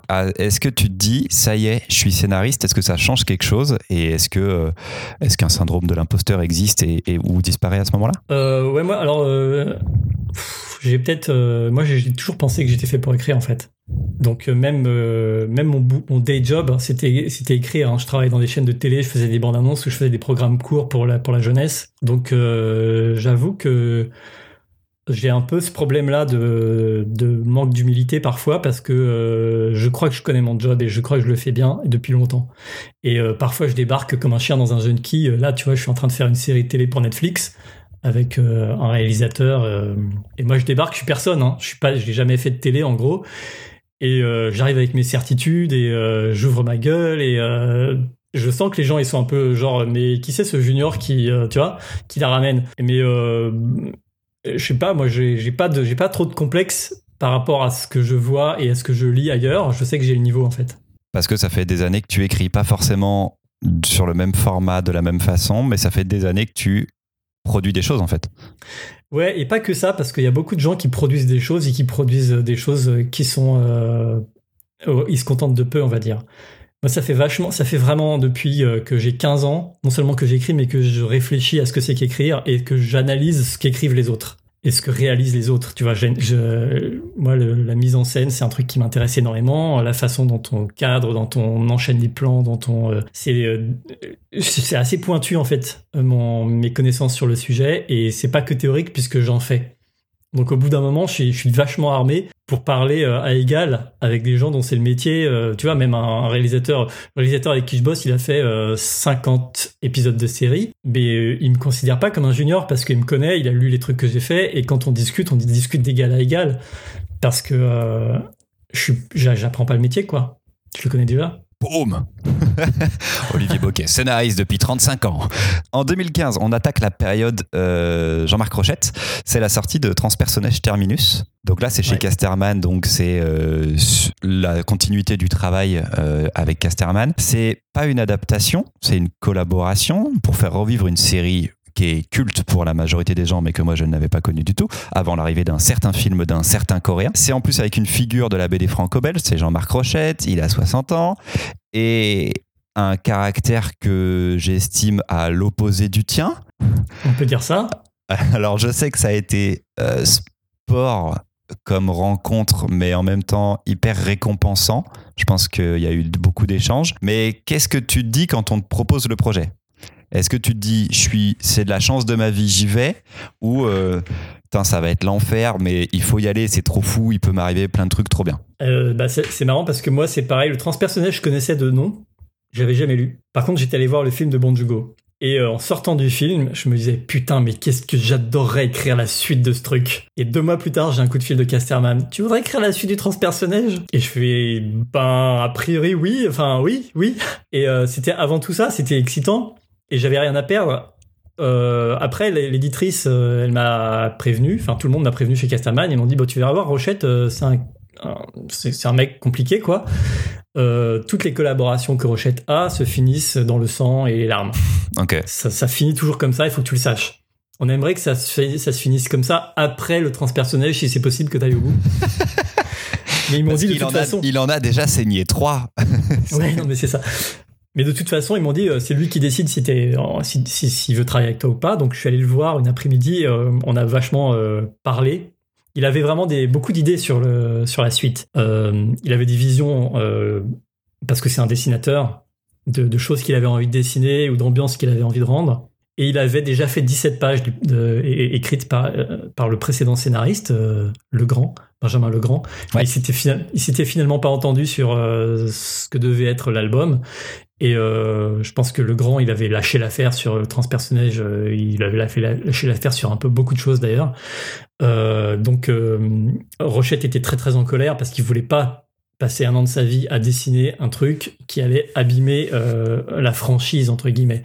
Franchise qui était complètement morte et enterrée. La même semaine où il a appris que les bons Jungo allait en faire un film, normalement tout passait au pilon et ça s'arrêtait quoi. Donc, ça, Donc euh, là, il voulait relancer le truc et euh, il m'a dit bon, écoute, euh, voilà, en gros, la conclusion du truc, c'est on va voir ce que tu peux faire. On est assez d'accord sur plein de choses. la seule chose que je te demande, c'est de pas toucher aux 17 premières pages que j'ai déjà dessinées, quoi. Et puis je suis revenu trois jours après avec le scénario des 20 premières pages, dont les 17 premières pages étaient totalement différentes. Et c'est comme ça que j'ai eu le job, en fait. Tu l'as eu en le forçant, quoi, en le, en le chahutant. Ben, en fait, j'ai pas, je me suis pas dit, euh, je vais chahuter Rochette. Je me suis dit, je vais lui prouver que je peux faire mieux que ce qu'il a fait, ce que qu'il a eu entre les mains. Mais c'est ce qu'il attendait finalement. Enfin, en tout cas, ben, c'est une réaction qu'il voulait. Ouais. Mais moi, je, je me voyais pas partir sur les 17 pages. En plus, ça, ça, ça, ça tordait le récit déjà d'emblée dans un, dans un sens qui, qui allait pas fonctionner l'écriture à ce moment-là, elle est à deux. Est-ce que tu es plus un. Donc, t'es pas que script doctor. Tu es vraiment scénariste principal, on va dire, sur transpersonnage. Et lui amène sa patte graphique et il réfléchit aux scènes. Comment est-ce que vous partagez le travail? Alors, le transpersonnage, c'est simple. Euh, moi, j'ai tout écrit de A à Z, j'ai tout découpé. Mais euh, je faisais des blocs de 20 pages, par exemple, ou 30 pages, ou 40 pages. Euh, c'est un livre de 200, 220 pages, donc tu vois. Et l'avantage, c'est qu'on était au même endroit. Enfin, on était tous les deux à Paris à ce moment-là. Et donc, euh, j'allais dans son, dans son studio, dans son atelier, avec les pages de scénario, et on travaillait ensemble sur le storyboard. Ça veut dire que j'adaptais mon texte au fur et à mesure de son dessin, ou il adaptait son dessin, et puis des fois on trouvait des solutions. Il y avait des trucs qui marchaient pas dans ce que j'avais écrit. Donc, la, phase écriture de Jean-Marc Rochette, c'était ça passait toujours par le dessin. Euh, c'était moi qui amenais tout, euh, toute la base. Et après, on triturait ça ensemble pour en faire quelque chose euh, qui soit meilleur que juste un scénario et qui soit sans doute meilleur que s'il avait juste écrit, enfin, copié exactement ce que je lui demandais de faire. D'ailleurs, les, les dessinatrices et dessinateurs avec qui je bosse font toujours plus ou différemment de ce que je leur demande et, tant mieux parce que sinon c'est juste chiant. Mais je me rappelle par exemple qu'on a vraiment vécu des moments hyper intenses de fabrication. Il y a une scène par exemple dans le transpersonnage, il y a 14 pages d'un mec allongé dans un tiroir dans le noir. Ah oui. Ben, on a passé une journée à la faire parce que moi je suis arrivé avec les pages de scénario en disant bon, il y a ça, mais ça marche pas. C'était hyper dur. Et quand on est sorti de là, on était crevé, on était en sueur, mais on était content. Il y avait vraiment quelque chose de l'ordre de la symbiose sur le transpersonnage. Et en plus, comme il m'a raconté sa vie à ce moment-là, c'est ça qui m'a donné euh, envie de lui dire hey, tu sais quoi, tu devras raconter ta vie euh, en BD parce que c'est quand même assez intéressant. Ça, ça t'amène sur le deuxième album avec lui, qui s'appelle euh, Elle froide. Altitude, je n'ai plus l'altitude exacte, mais c'est la suite de ta collaboration. Là, tu donc c'est ça l'histoire, c'est que tu, tu, tu comprends que son, son passé son autobiographie pourrait être super intéressante. Tu le convaincs d'abord son éditrice pour ensuite qu'elle le convainc lui de faire cet album-là, c'est ça? Ben, Je lui en parle à lui en lui disant putain mais c'est super intéressant. Et comme toi ou moi ou n'importe qui, euh, c'est genre non mais ma vie c'est pas intéressant, ça peut pas faire une BD et euh, du coup euh, il était pas très chaud pour le faire et j'en parle à l'éditrice en lui racontant ce que moi j'ai vu dans sa vie en fait c'est savoir, à savoir une histoire d'initiation, comment tu passes de l'enfance à l'âge adulte, mais avec en plus le fait que tu fais des, tu risques ta vie tous les jours et que t'as tes potes qui meurent autour de toi et que t'es obligé de changer d'orientation de carrière complètement. Le mec qui passe de je veux être alpiniste à je veux être dessinateur. Et c'est pas n'importe qui, c'est Jean-Marc Rochette. Et je disais en plus, ce qui est intéressant, c'est que c'est le seul mec qui va avoir dessiné sur l'alpinisme en ayant été alpiniste. Il y en a très peu, finalement. Euh, il dit un truc, il dit, bah, ma BD, c'est la, enfin, Elle froide, c'est la seule BD où les chaussures sont correctement nouées. Tu vois? c'est con, mais c'est le BD d'alpinisme. Donc, euh, et là, du coup, elle en parle à Rochette, et euh, Rochette, il dit, ok, je commence, et puis, il n'était pas question que moi, j'y participe, hein. D'accord. Puis il a commencé, et puis c'est compliqué d'écrire sur sa, sur sa propre vie, et puis il avait pas l'habitude d'écrire des scénarios, c'était quand même un truc assez ambitieux. Donc il m'a envoyé les premières pages qui étaient quand même assez... Euh, ça, ça allait demander du boulot, donc je lui ai donné quelques trucs euh, en disant, bah au lieu de faire du passé simple, tu devrais faire du, écrire ton histoire au présent, des, tu vois, des, des trucs comme ça. Puis à un moment, il a demandé à Casterman, il a dit non, mais en fait, euh, je crois qu'il faut que ce soit Olivier qui l'écrive, quoi. Et donc, le micro dans lequel je parle actuellement, je l'ai acheté pour interviewer euh, Jean-Marc. Et en fait, ce qu'on a fait, c'est qu'on s'est fait des séances de travail, mais euh, soit dans son atelier, c'était genre tous les jours dans son atelier, tu vois, de 9h du matin à 19h, soit j'allais une semaine dans sa maison euh, d'Uzès, et là, c'était 7h du matin au petit déjeuner jusqu'à minuit, quoi, pendant une semaine. Je ressortais là explosé, et euh, tu vois, il me racontait sa vie dans tous les dans, dans tous les détails. Et comme tu racontes ta vie, il y a plein d'anecdotes, c'est intéressant, mais ça se rentre pas dans un livre. Et puis il faut tout resserrer. Et puis faut arriver à trouver un fil conducteur. Tu vois, euh, un truc qui rend le livre intéressant. C'est une biographie, mais ça peut être juste chiant. Ça peut être une suite de d'événements. Et moi, je voulais trouver un sens. Tu vois, je mm. voulais tirer un fil, quoi. Et en fait, on s'est méga bien entendu sur euh, sur ça parce que parce que en fait, il, a, il allait vachement loin dans ce qu'il me racontait et, euh, c'est il, il a été vachement ému par ce qu'il faisait et euh, par les pages que je lui proposais de, faire. Et petit à petit, on a changé sa vie. Ce qui est marrant, c'est que tu sais comment le cerveau fonctionne. Il se, il se rappelle jamais d'un événement, il se rappelle de la dernière fois qu'il s'en est rappelé. Et euh, comme petit à petit, bah, je déformais sa vie pour la faire rentrer en scénario, il y a eu des moments où il me disait, mais là, je me rappelle plus en fait. Je me rappelle plus si c'est la vérité ou si c'est la version scénarisée. Donc euh, la version écrite, tu sais, c'est le fameux Prince Legend de mhm. l'homme qui tue Liberty Valance. La version écrite, maintenant, c'est la réalité. Euh, je pense Même pour lui. Ouais, je pense que c'est vraiment devenu ça. J'allais dire qu'en fait, c'est presque le seul album réaliste et non fictionnel de ta bibliographie, mais tu, viens, tu me contredis en direct parce que tu fictionnalises tout et tu n'es pas, enfin en tout cas, tu l'as pas trop fait pour le moment, mais d'écrire des choses réelles, des choses du réel. Est-ce que tu vois que tu fais que de la fiction? Euh, Moi, je trouve euh, que la fiction, c'est plus intéressant que le réel. Il y a des gens qui font très bien du réel, hein. J'aime bien resserrer les choses euh, sur quelque chose de signifiant. Je trouve que euh, c'est ça, c'est la, c'est la différence. Par exemple, typiquement dans une biographie, c'est la différence entre une vie et un destin. Le destin, c'est le point de vue que tu, que, que, tu mets sur la vie, en fait. Et donc, tu es obligé de, de, de, l'écrire un peu différemment, de l'infléchir. Euh, moi j'ai un point de vue et du coup mon point de vue c'est de c'est la fiction. Et au final, euh, la, raison pour laquelle on est tous accros aux séries télé et tout ça, c'est qu'ils enlèvent tous les moments chiants quoi. et tous les gens, y a une série télé réussie ou une bande dessinée réussie, c'est euh, voilà, il y a un destin, il y a des destinées qu'on suit. Et j'irais même plus loin, c'est que quitte à pas aimer la réalité, en plus tu t'abroges de la romance. Ça t'en fait très peu. Tu n'utilises jamais l'amour ou les histoires d'amour pour faire avancer tes personnages. J'ai même l'impression que tu fais tout pour éviter ça presque. Euh, je pense qu'un jour je ferai une histoire d'amour, mais je l'ai pas encore. C'est un genre assez compliqué, je pense. Et c'est vrai que euh, le moteur euh, de l'histoire d'amour... Mais tu vois, c'est marrant que tu me le dises parce que j'y avais jamais pensé. Mais t'as raison, parce que c'est même, il y a beaucoup de gens qui me disent ah mais quand est-ce que Kenza et Frunk vont être ensemble? Et je suis là, ben il y a une réponse à ça, mais ça va pas forcément être la réponse que vous attendez. non, c'est vrai, c'est c'est étonnant. Je trouve que peut-être que les gens, tu vois, en dehors de en dehors de d'Elle froide, mais même Elle froide, Elle froide c'est l'extérieur qui anime euh, Jean-Marc mm. Crochette. C'est la conquête d'un truc qui est plus fort que lui, tu vois. Alors, ça pourrait être une femme, mais il se trouve que c'est la montagne. Moi, je pense que c'est le, c'est l'impact de l'extérieur. Tu vois, c'est le fameux truc des gens ordinaires confrontés à des, des, expériences extraordinaires.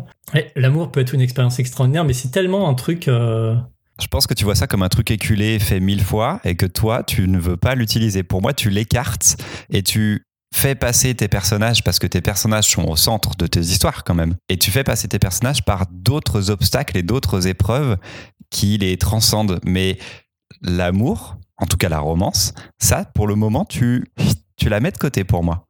Et je trouve ça cool parce que c'est en effet des choses qu'on a vues euh, beaucoup de fois. Et je trouve ça méga chouette de pas forcément tomber là-dedans. Bah, en tout cas, c'est pas volontaire de ma part, mais en tout cas, ce qui est volontaire, ça c'est vrai, c'est que j'aime pas du tout raconter quelque chose que j'ai déjà l'impression d'avoir lu ou vu.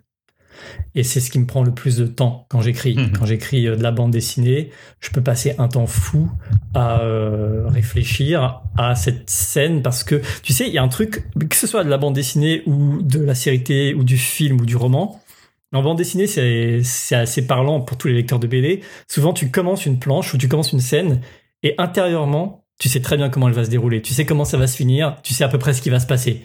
C'est la dispute obligatoire entre les deux héros qui sont pas d'accord, c'est le tu vois, c'est mille trucs que tu as déjà vu tellement que euh, en fait, c'est écrit sans réfléchir parce que c'est comme ça que ça doit se passer. Bah, je te mets au défi d'en trouver une chez moi. Parce qu'à chaque fois, je les, je, les, je les identifie, à chaque fois, ça me bloque et ça, me, ça m'empêche de dormir et je me dis, mais putain, il faut que je trouve un moyen de le faire. Alors parfois, je le fais quand même, avec un mini twist, avec un machin, il faut que je me sente content d'avoir fait quelque chose où j'ai l'impression que là, c'est un petit peu différent. Ah, c'est l'ambition que je me donne. Parfois, je me plante complètement. Parfois, je pense que les gens, ils doivent dire oui, c'est vu mille fois. Et euh, auquel cas, bah, j'en suis navré parce que j'ai vraiment essayé que ce soit pas le cas. Mais euh, moi, j'ai j'ai une allergie à ça, au fait de commencer un truc et de savoir comment ça finit. Que ce soit une scène ou, que ce soit un livre entier.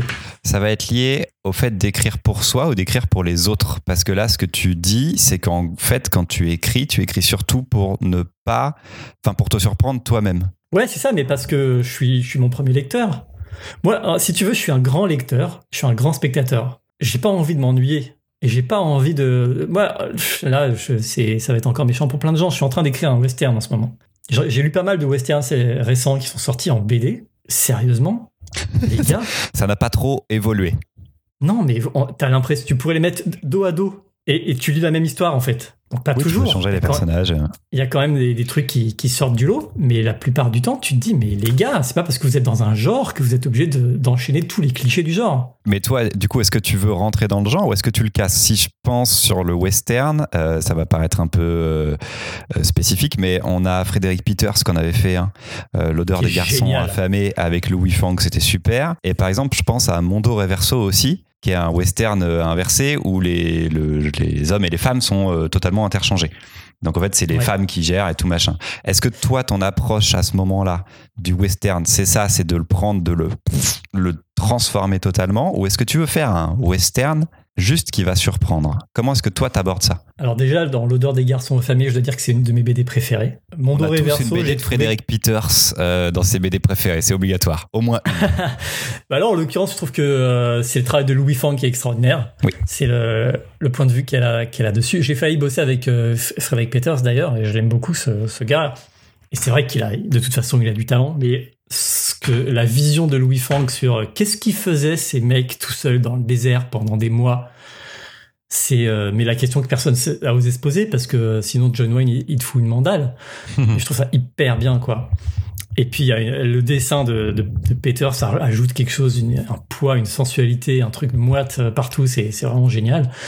Euh, et moi, en fait, pour pas te répondre spécifiquement sur le western, mais sur le genre, parce que si tu regardes, en fait, je fais presque que du genre. Euh, moi, je m'en sers comme d'un. J'aime bien aller dans les dans les figures imposées du genre, si c'est pour les tordre un peu.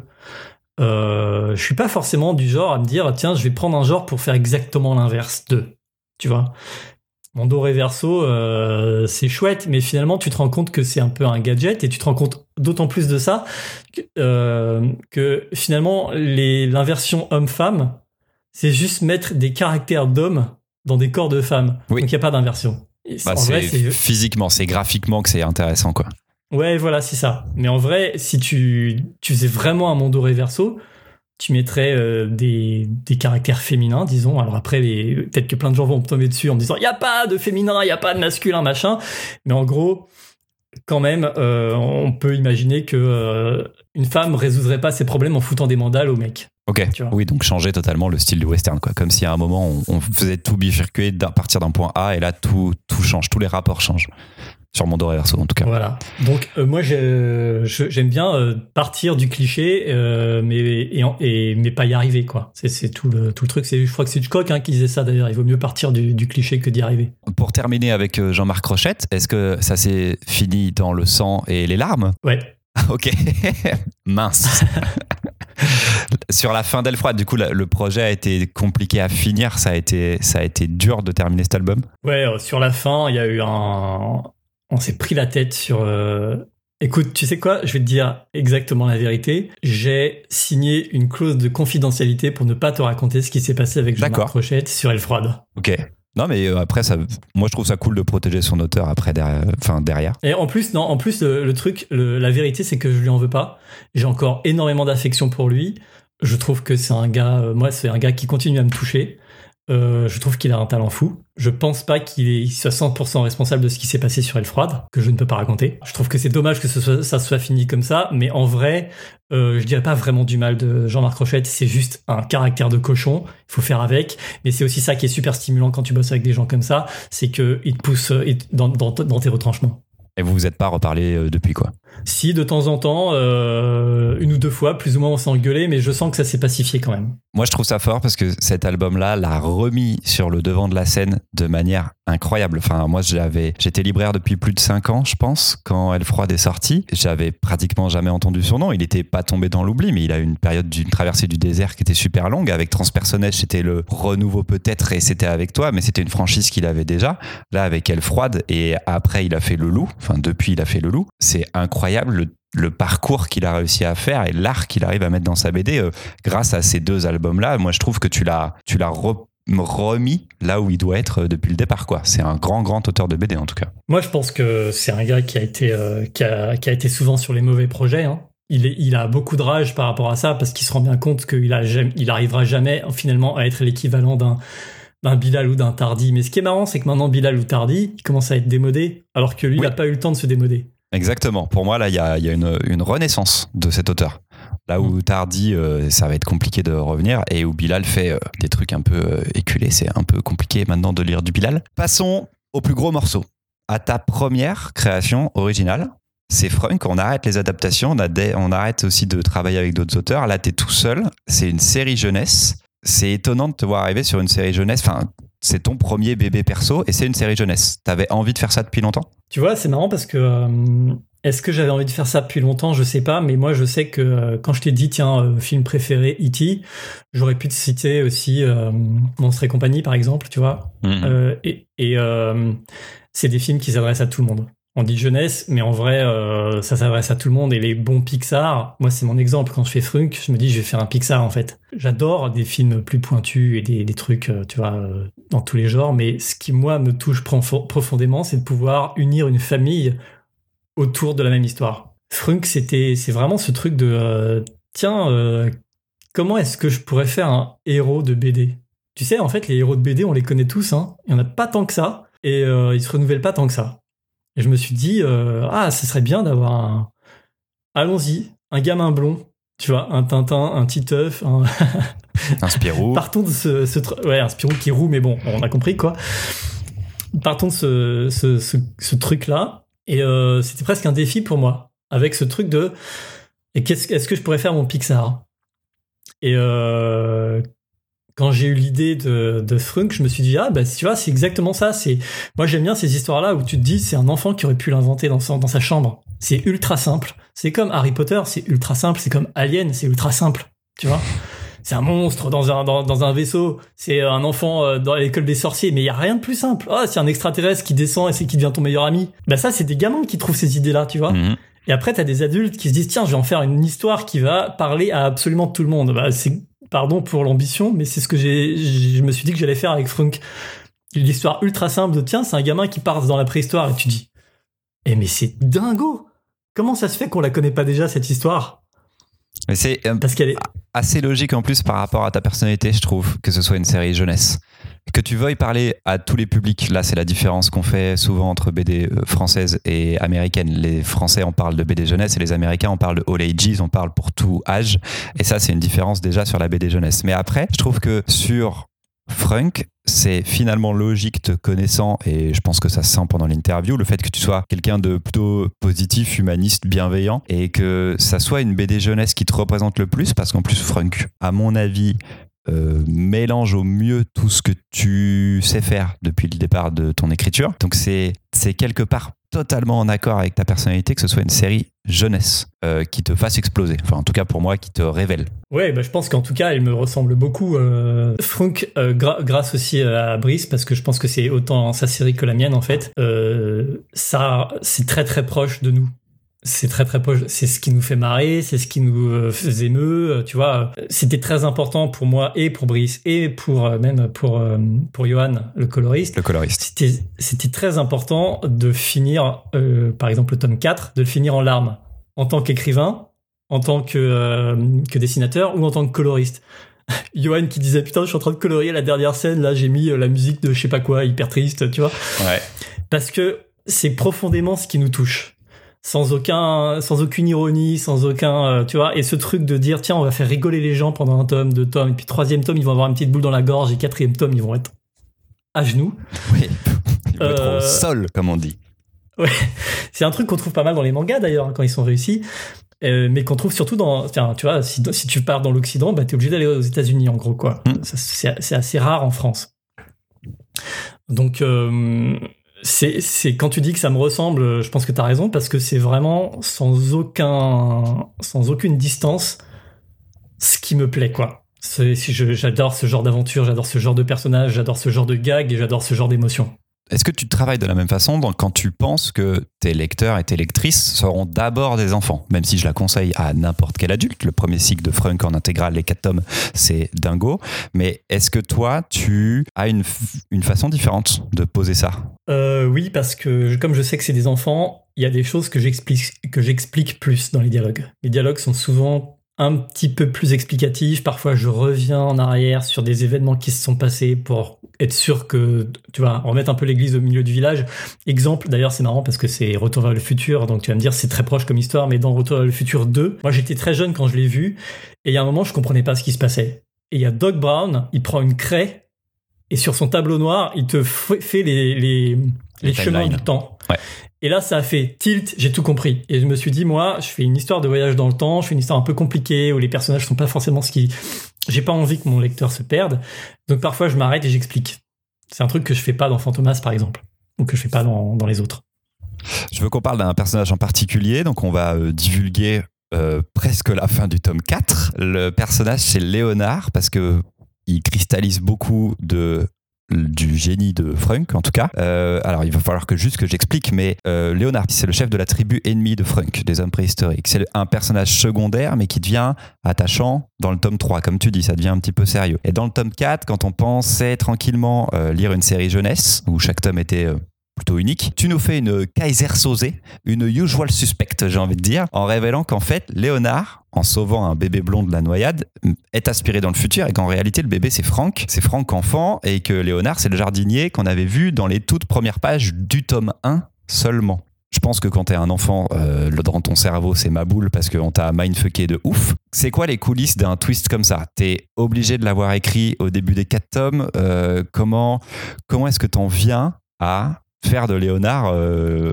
la clé de voûte de ton premier cycle bah, C'est marrant que tu en parles parce que euh, ce personnage très particulièrement, il était... Euh, c'était pas ça. Moi, j'avais cette histoire de... j'avais exactement ce que je viens de te dire, l'histoire qui a été inventée par un enfant dans sa chambre avec ses jouets. J'avais l'histoire d'un gamin qui va dans la préhistoire et rencontre une tribu dont, dont, il va être l'ami et une tribu dont il va être l'ennemi et il va y avoir un grand méchant un peu caricatural et ce grand méchant ça va être Léonard. Et j'étais bloqué sur ce truc. Avant de l'envoyer aux éditeurs, je me disais, mais j'aime pas ce personnage, je comprends pas ce qu'il fait là, je comprends pas pourquoi j'ai ce personnage de, un peu cliché, euh, c'est juste un opposant, mais finalement, la préhistoire en elle-même, c'est suffisamment euh, un antagoniste pour que j'ai pas besoin d'en rajouter. Pourquoi je, me fais chier avec ce personnage-là? Et euh, je suis parti dans l'atelier de Léonie, qu'elle partage avec quelques autres dessinateurs, l'atelier 1000 à Bruxelles, pendant un mois pour écrire euh, en me disant je vais trouver la fin de mon histoire et je vais trouver ce que je veux raconter exactement parce que en fait à ce stade-là j'avais euh, une série sans fin. Et puis c'était pas signé, le euh, projet n'existait pas encore donc. Non, j'avais juste une série qui avançait où je pouvais faire un tome, deux tomes, trois tomes, quatre tomes, mais il n'y avait pas de, de, structure globale, disons, d'un premier cycle par exemple, où il n'y avait pas de, de destinée justement. C'était c'était une série à gag. Ça pouvait à ce moment-là, c'était un Spirou. C'était un tome, une histoire. Et en même temps, je me disais, mais c'est, con, euh, j'aimerais avoir un peu plus que ça, j'aimerais justement avoir le truc Pixar, tu vois. Et puis, j'avais ce personnage de jardinier au départ, qui, euh, est l'ami de Franck euh, avant que Franck parte dans la préhistoire. Et à force de regarder mon histoire, il y a ce truc, il y a, il y a un livre qui s'appelle Un mètre carré par jour, je crois, ou Un mètre carré d'herbe par jour. C'est l'histoire d'un gamin qui s'ennuie, ou d'une gamine qui s'ennuie, je crois. Et son grand-père lui dit, mais va dans le jardin, tu prends un mètre carré devant toi, et puis tu regardes ce mètre carré et tu regardes, tu regardes, tu regardes, et tu vas voir, tu vas jamais t'ennuyer. En fait, au départ, tu regardes, c'est du de l'herbe. Plus tu regardes, plus tu te rends compte que tiens, en fait, il y a une petite feuille morte, il y a une fourmi qui transporte un machin, ah, il y a, y a eu un meurtre à cet endroit-là et tout ça, tu vois. Et en fait, un mètre carré de gazon, il y a toute une aventure. Et les histoires, c'est exactement ça. Les histoires, elles sont là. Tu les écris pas en fait. Elles, sont là. T'as juste, c'est comme le bloc de marbre avant que, euh, avant qu'il y ait une statue, tu vois. La statue, elle est déjà dans le bloc de marbre, mais il faut que tu la trouves. Moi, je regardais cette histoire, je la regardais, je la regardais. J'ai passé des, heures et des heures à marcher dans Bruxelles. C'était au mois de juillet, il faisait chaud et tout. Et à me dire, mais qu'est-ce que je raconte? C'est quoi mon histoire? Qu'est-ce que je raconte? Et à un moment, j'ai fait tilt. J'ai fait, mais putain, mais Léonard, c'est le jardinier. Et là, d'un seul coup, il y avait une destinée, il y avait une trajectoire, il y avait de l'émotion. Il y avait un méchant qui devenait intéressant. Parce qu'en fait, c'était pas, c'était un méchant qui allait finir par être carrément le plus gentil de tous, quoi. Mm-hmm. D'ailleurs, c'est un truc que j'ai un peu euh, rétrospectivement j'ai rattaché à Tintin parce que dans Tintin, si tu regardes euh, les méchants, euh, en fait, enfin les personnages, les amis de Tintin au départ sont toujours des méchants. Haddock il est menaçant, les Dupont ils sont menaçants, même Tournesol il est quand même il est pas, net au départ et à la fin ça devient ses amis. Et finalement, bah, c'est exactement ce que j'ai fait presque sans m'en rendre compte avec Léonard. J'ai fait un, j'ai copié la recette d'Hergé, disons. La recette ou la recette de, de, pas mal de mangas aussi, je pense. Vegeta dans Dragon Ball, ça arrive souvent ça. Donc Léonard, et, là tu finis ce cycle 4, donc là tu le présentes aux éditeurs, il est terminé, tu as ton histoire complète, là c'est signé chez Dupuis. Et comment tu relances un deuxième cycle? Là on en est au tome 7, il nous reste un seul tome euh, pour terminer le deuxième cycle. Je t'avoue que je suis accro et je veux absolument lire ce tome très très très très vite parce que j'ai hâte de voir comment tu vas retomber sur tes pattes. Euh, tu avais conclu quelque chose, tu avais terminé un truc, est-ce que tu, est-ce que pour toi, tu dois tout reprendre à zéro? Est-ce que tes personnages ont changé? Comment est-ce que tu réattaques une histoire? Euh, Ouais, c'était un peu compliqué parce qu'à la fois, je savais ce que je voulais faire. Jusqu'à la toute fin du tome 4, tu peux te dire, ok, c'est une histoire d'un gamin dans la préhistoire. Et en fait, c'est pas ça. C'est l'histoire d'un voyage dans le temps. Hmm. C'est très différent. Ça veut dire qu'il il est possible de, quitter cette époque, il est possible d'y revenir, il est possible. Et ça, c'était prévu pour le deuxième cycle. J'avais toujours dit, euh, Frunk, c'est euh, c'est comme une, petite fleur. tu vois, au début, c'est euh, c'est autour de deux cavernes et il se passe euh, très peu de choses. C'est assez minimal. Il faut il faut apprivoiser le monde. Et puis deuxième cycle, ça s'ouvre. Et troisième cycle, ça s'ouvre encore plus. Tu et mais ça n'empêche que tout en sachant ce que je voulais faire, le cinquième tome, ça a été l'enfer parce que justement, j'avais fermé toutes les portes. Mm. Il fallait vraiment que je recommence. Et si tu regardes d'ailleurs, c'est marrant, le cinquième tome, dans le détail, c'est presque un remake du tome 1. T'as à nouveau Franck euh, qui est obligé de, qui, qui tombe dans l'eau et qui, euh, qui change de monde. T'as à nouveau euh, un personnage qui lui donne un couteau. T'as euh, à nouveau des, il débarque dans une tribu et il doit s'en sortir.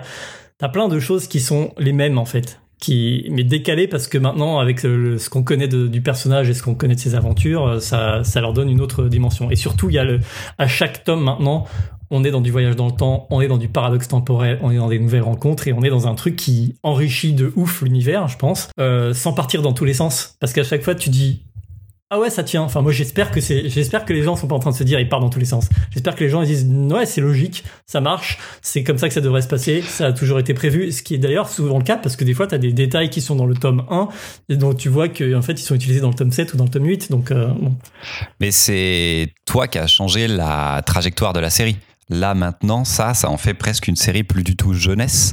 Euh, c'est extrêmement, c'est beaucoup plus complexe. Et le voyage dans le temps, là, à ce moment-là, ouais, c'est beaucoup plus ambitieux. T'as fait passer pour moi la série d'un Spirou à euh, l'équivalent de Seul, peut-être, qui est aussi chez Dupuis d'ailleurs, mais euh, avec l'ambition qu'avaient aussi Fabien Vellman et Gazotti, je pense, depuis le départ, de faire une BD jeunesse qui est pas qui prend pas, je crois que c'est ça le pitch un peu de seul, qui prend pas les enfants pour des enfants. Ouais, c'est ça. Il y a un peu de ça dans le bah, deuxième cycle. Moi, la référence que j'aurais, c'est vrai que seul, euh, c'est carrément ça, mais euh, la référence que j'aurais dans ce, dans ce genre, c'est Harry Potter. Harry Potter, les deux premiers romans, c'est des boîtes de bonbons. Hein. Ouais. Et puis plus t'avances, et plus ton lectorat il vieillit, en fait, avec le, personnage. Et euh, les enfants, ils sont capables, à 10 ans, à 8 ans, de se taper tout Harry Potter et ils vieillissent de 10 ans d'un coup en fait, sans s'en rendre compte. Parce que même l'écriture elle est plus compliquée, moi je les ai lus en anglais, euh, bah même l'écriture elle est de plus en plus élaborée en fait. Euh, c'est pas que les histoires qui sont plus dures et plus euh, plus sombres et machin. Parce que moi le plus sombre pour moi c'est jamais une valeur ajoutée. C'est je m'en fous de ça, tu vois. Le côté ah c'est super les super héros maintenant c'est sombre, j'en ai rien à foutre. Par contre plus dense, euh, plus psychologiquement complexe, euh, tu vois. Harry Potter c'est un très très très bon exemple de ce que tu peux faire lire à des enfants et qui a priori n'était pas fait pour eux. Je crois me rappeler, euh, parce qu'on s'est parlé assez tôt, même avant que Frank soit publié, on se connaissait en tant que libraire et toi scénariste. Tu me disais, mais il n'y a pas de, je vais pas mettre de dinosaures, c'est pas possible de mettre des dinosaures dans Frank. Euh, ils sont pas à la même période, etc. Couverture du tome 6, je crois. Il me semble que euh, c'est raté sur ce point des dinosaures. Est-ce que c'est quelque chose qui a changé dans ton histoire? Est-ce que tu as remis en question, parce que tu parles de plusieurs cycles, tu sais à peu près où tu allais, est-ce que tu rechanges des trucs au fur et à mesure? Est-ce que tu rechanges des éléments Tu te dis, ah, je vais revenir sur ce point. Je m'étais fixé, j'avais dit hop, pas de dinosaures, et finalement, ah si, je vais en mettre et je vais l'expliquer. Ou est-ce que tu t'interdis de revenir sur des éléments où tu t'es dit ça je bloque, ça ne bougera plus jamais. Alors c'est marrant que tu dises ça, je pense que c'est un, faux souvenir que tu as, ou c'est moi qui t'ai euh, qui t'ai volontairement pas dirigé dans le... parce que euh, si tu il existe un au moment où on a sorti le tome 1 de Frunk, euh, Dupuis avait bien fait les choses. Ils avaient fait un, un, un, format souple qu'ils avaient envoyé à beaucoup de libraires et, et, aux bibliothèques. Et dans ce format souple, il y a une, euh, il y a une interview, je sais plus quoi. Et puis il y a un moment où il y a, c'est Brice, il a dessiné, c'était ce moment-là où euh, on a où il a contacté euh, Johan, le coloriste, pour bosser avec. Et il contacte Johan et c'est euh, c'est fait en quatre cases quoi. Il contacte Johan en disant est-ce que ça t'intéresse de dessiner, de colorier un truc que je dessinerais qui se passerait dans la préhistoire? Et Johan il dit ça dépend, il y aura des dinosaures. Et là Brice il lui met, il lui copie colle un morceau de mon de ma note d'intention, disant que oui il y aura des dinosaures, mais c'est pas ah. tout de suite. D'accord. C'était prévu. Et est-ce que ça t'arrive donc Alors je vais prendre ma fausse, mon faux souvenir comme base de question, mais est-ce que tu as des éléments dans tes histoires, tu te dis ça, je ne reviendrai pas dessus, peu importe comment mon écriture va avancer au fur et à mesure de, la scénarisation. Non, je sais pas ce qu'il y a caché. Ce que, je te disais tout à l'heure sur le mètre carré d'herbe, euh, je sais pas ce qu'il y a de caché dans mes histoires. Il y a des choses qui sont écrites d'avance et machin, mais il y a des choses où tu sais, tu te dis, tu sais pas exactement pourquoi tu as mis ça pourquoi cette scène existe ou pourquoi euh, cet objet existe. Et puis soudain, euh, deux tomes ou trois tomes plus tard, tu dis ah mais en fait c'était là pour ça. Donc moi je me, il y a, jamais d'interdit, il y a juste euh, pas faire n'importe quoi, euh, pas faire débarquer des extraterrestres pour expliquer tout, ce serait complètement débile. Mais par contre, ouais, non, je, je pense qu'une une histoire quand elle est faite avec sincérité, malgré elle, elle sort des trucs de toi que tu, que tu découvres bien plus tard en fait. Et c'est cool parce que quand tu es dans une série, tu peux les exploiter. Passons à un autre projet. Tu te plais bien chez Dupuis. Apparemment, ils te font confiance parce qu'ils te proposent de faire une adaptation, celle du film Spirou. C'est ça. Sauf que tu leur dis pas exactement oui, bien sûr, je vais faire cette adaptation d'un film à, grand, à futur grand succès. Très grand succès ce film. Oui, non, ça a été un bide. Euh, non, en fait, je pouvais pas, euh, ni moi, ni, ni Brice, parce que Brice était embarqué dans, dans l'histoire aussi. On était en plus en plein milieu de Frunk et Frunk avait des cadences de parution assez rapides. Et on nous propose ce truc-là. Et euh, en gros, si tu fais l'adaptation d'une adaptation, tu fais l'adaptation d'un produit dérivé. Donc moi, ça va, il y a un moment, je me respecte. Brice, c'est pareil. on va pas comment. Donc j'ai dit non, ça m'intéresse pas, mais faites-moi lire quand même le scénario du film, on verra bien ce que ça donne, tu vois. Puis je voyais ce scénario, je me disais, bon, je vois pas du tout l'intérêt. À la limite, tu fais ça, tu fais ça à n'importe quel faiseur, euh, il, détourne les dialogues, il les fout dans des bulles, et puis voilà. Et puis en y réfléchissant, je me suis dit, non, mais en fait, euh, la bonne idée, c'est l'idée que les producteurs vont refuser, c'est l'idée qui va emmerder tout le monde, mais c'est la seule que je vais proposer. C'est un peu ce que j'avais fait pour Rochette quand je lui ai dit, bah tiens, tu vois, finalement, je les ai échangés, tes 17 pages j'ai dit, euh, écoutez, la seule façon que je vois de raconter cette histoire, c'est de raconter Spirou et Fantasio qui apprennent qu'il va y avoir un film sur eux, qui lisent le scénario, qui sont pas d'accord avec euh, le traitement, parce que le scénario, clairement, du film viole un peu Spirou et Fantasio, surtout Spirou, et euh, qui vont aller sur le tournage et foutre le dawa, quoi. Et donc, euh, j'ai dit, voilà, c'est à prendre ou à laisser, mais si vous prenez pas, euh, va falloir trouver quelqu'un d'autre pour, pour faire ce boulot-là. ils ont proposé aux producteurs et les producteurs, ils ont dit ouais, cool, c'est marrant, ça nous, ça, nous fait marrer. Donc on est parti sur ça et on a eu très très peu de temps pour le faire. Mais c'est marrant, je le relisais il y a pas longtemps. Euh, je crois que c'est vraiment ce que je fais de plus drôle en fait. Oui, c'est le plus gaguesque, ça c'est sûr.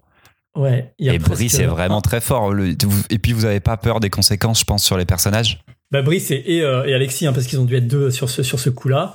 Euh, le trait est assez, assez différent puisque c'est Alexis qui a ancré finalement. Mais euh, oui, j'ai pas, j'ai pas peur des conséquences sur les personnages. Je, je me rappelle, j'ai entendu Jules qui parlait de Lucky Luke en disant Lucky Luke, tu dois le laisser dans, le, dans l'état dans lequel tu l'as trouvé. et je trouve ça intéressant. Mais moi, c'est pas la façon que j'ai de. Moi, si je devais, si par exemple, je me retrouvais dans la situation de Fabien Vellman et qu'on me disait tu veux pas reprendre la série mère de Spirou et Fantasio, euh, je crois que mon premier job, ce serait de trouver de nouveaux personnages récurrents de pas toujours exploiter les mêmes, de, de, de, la, de la faire grandir cette série, tu vois. Pas la laisser dans le même état qu'elle était quand Tom et Jean-Ry euh, s'en occupaient.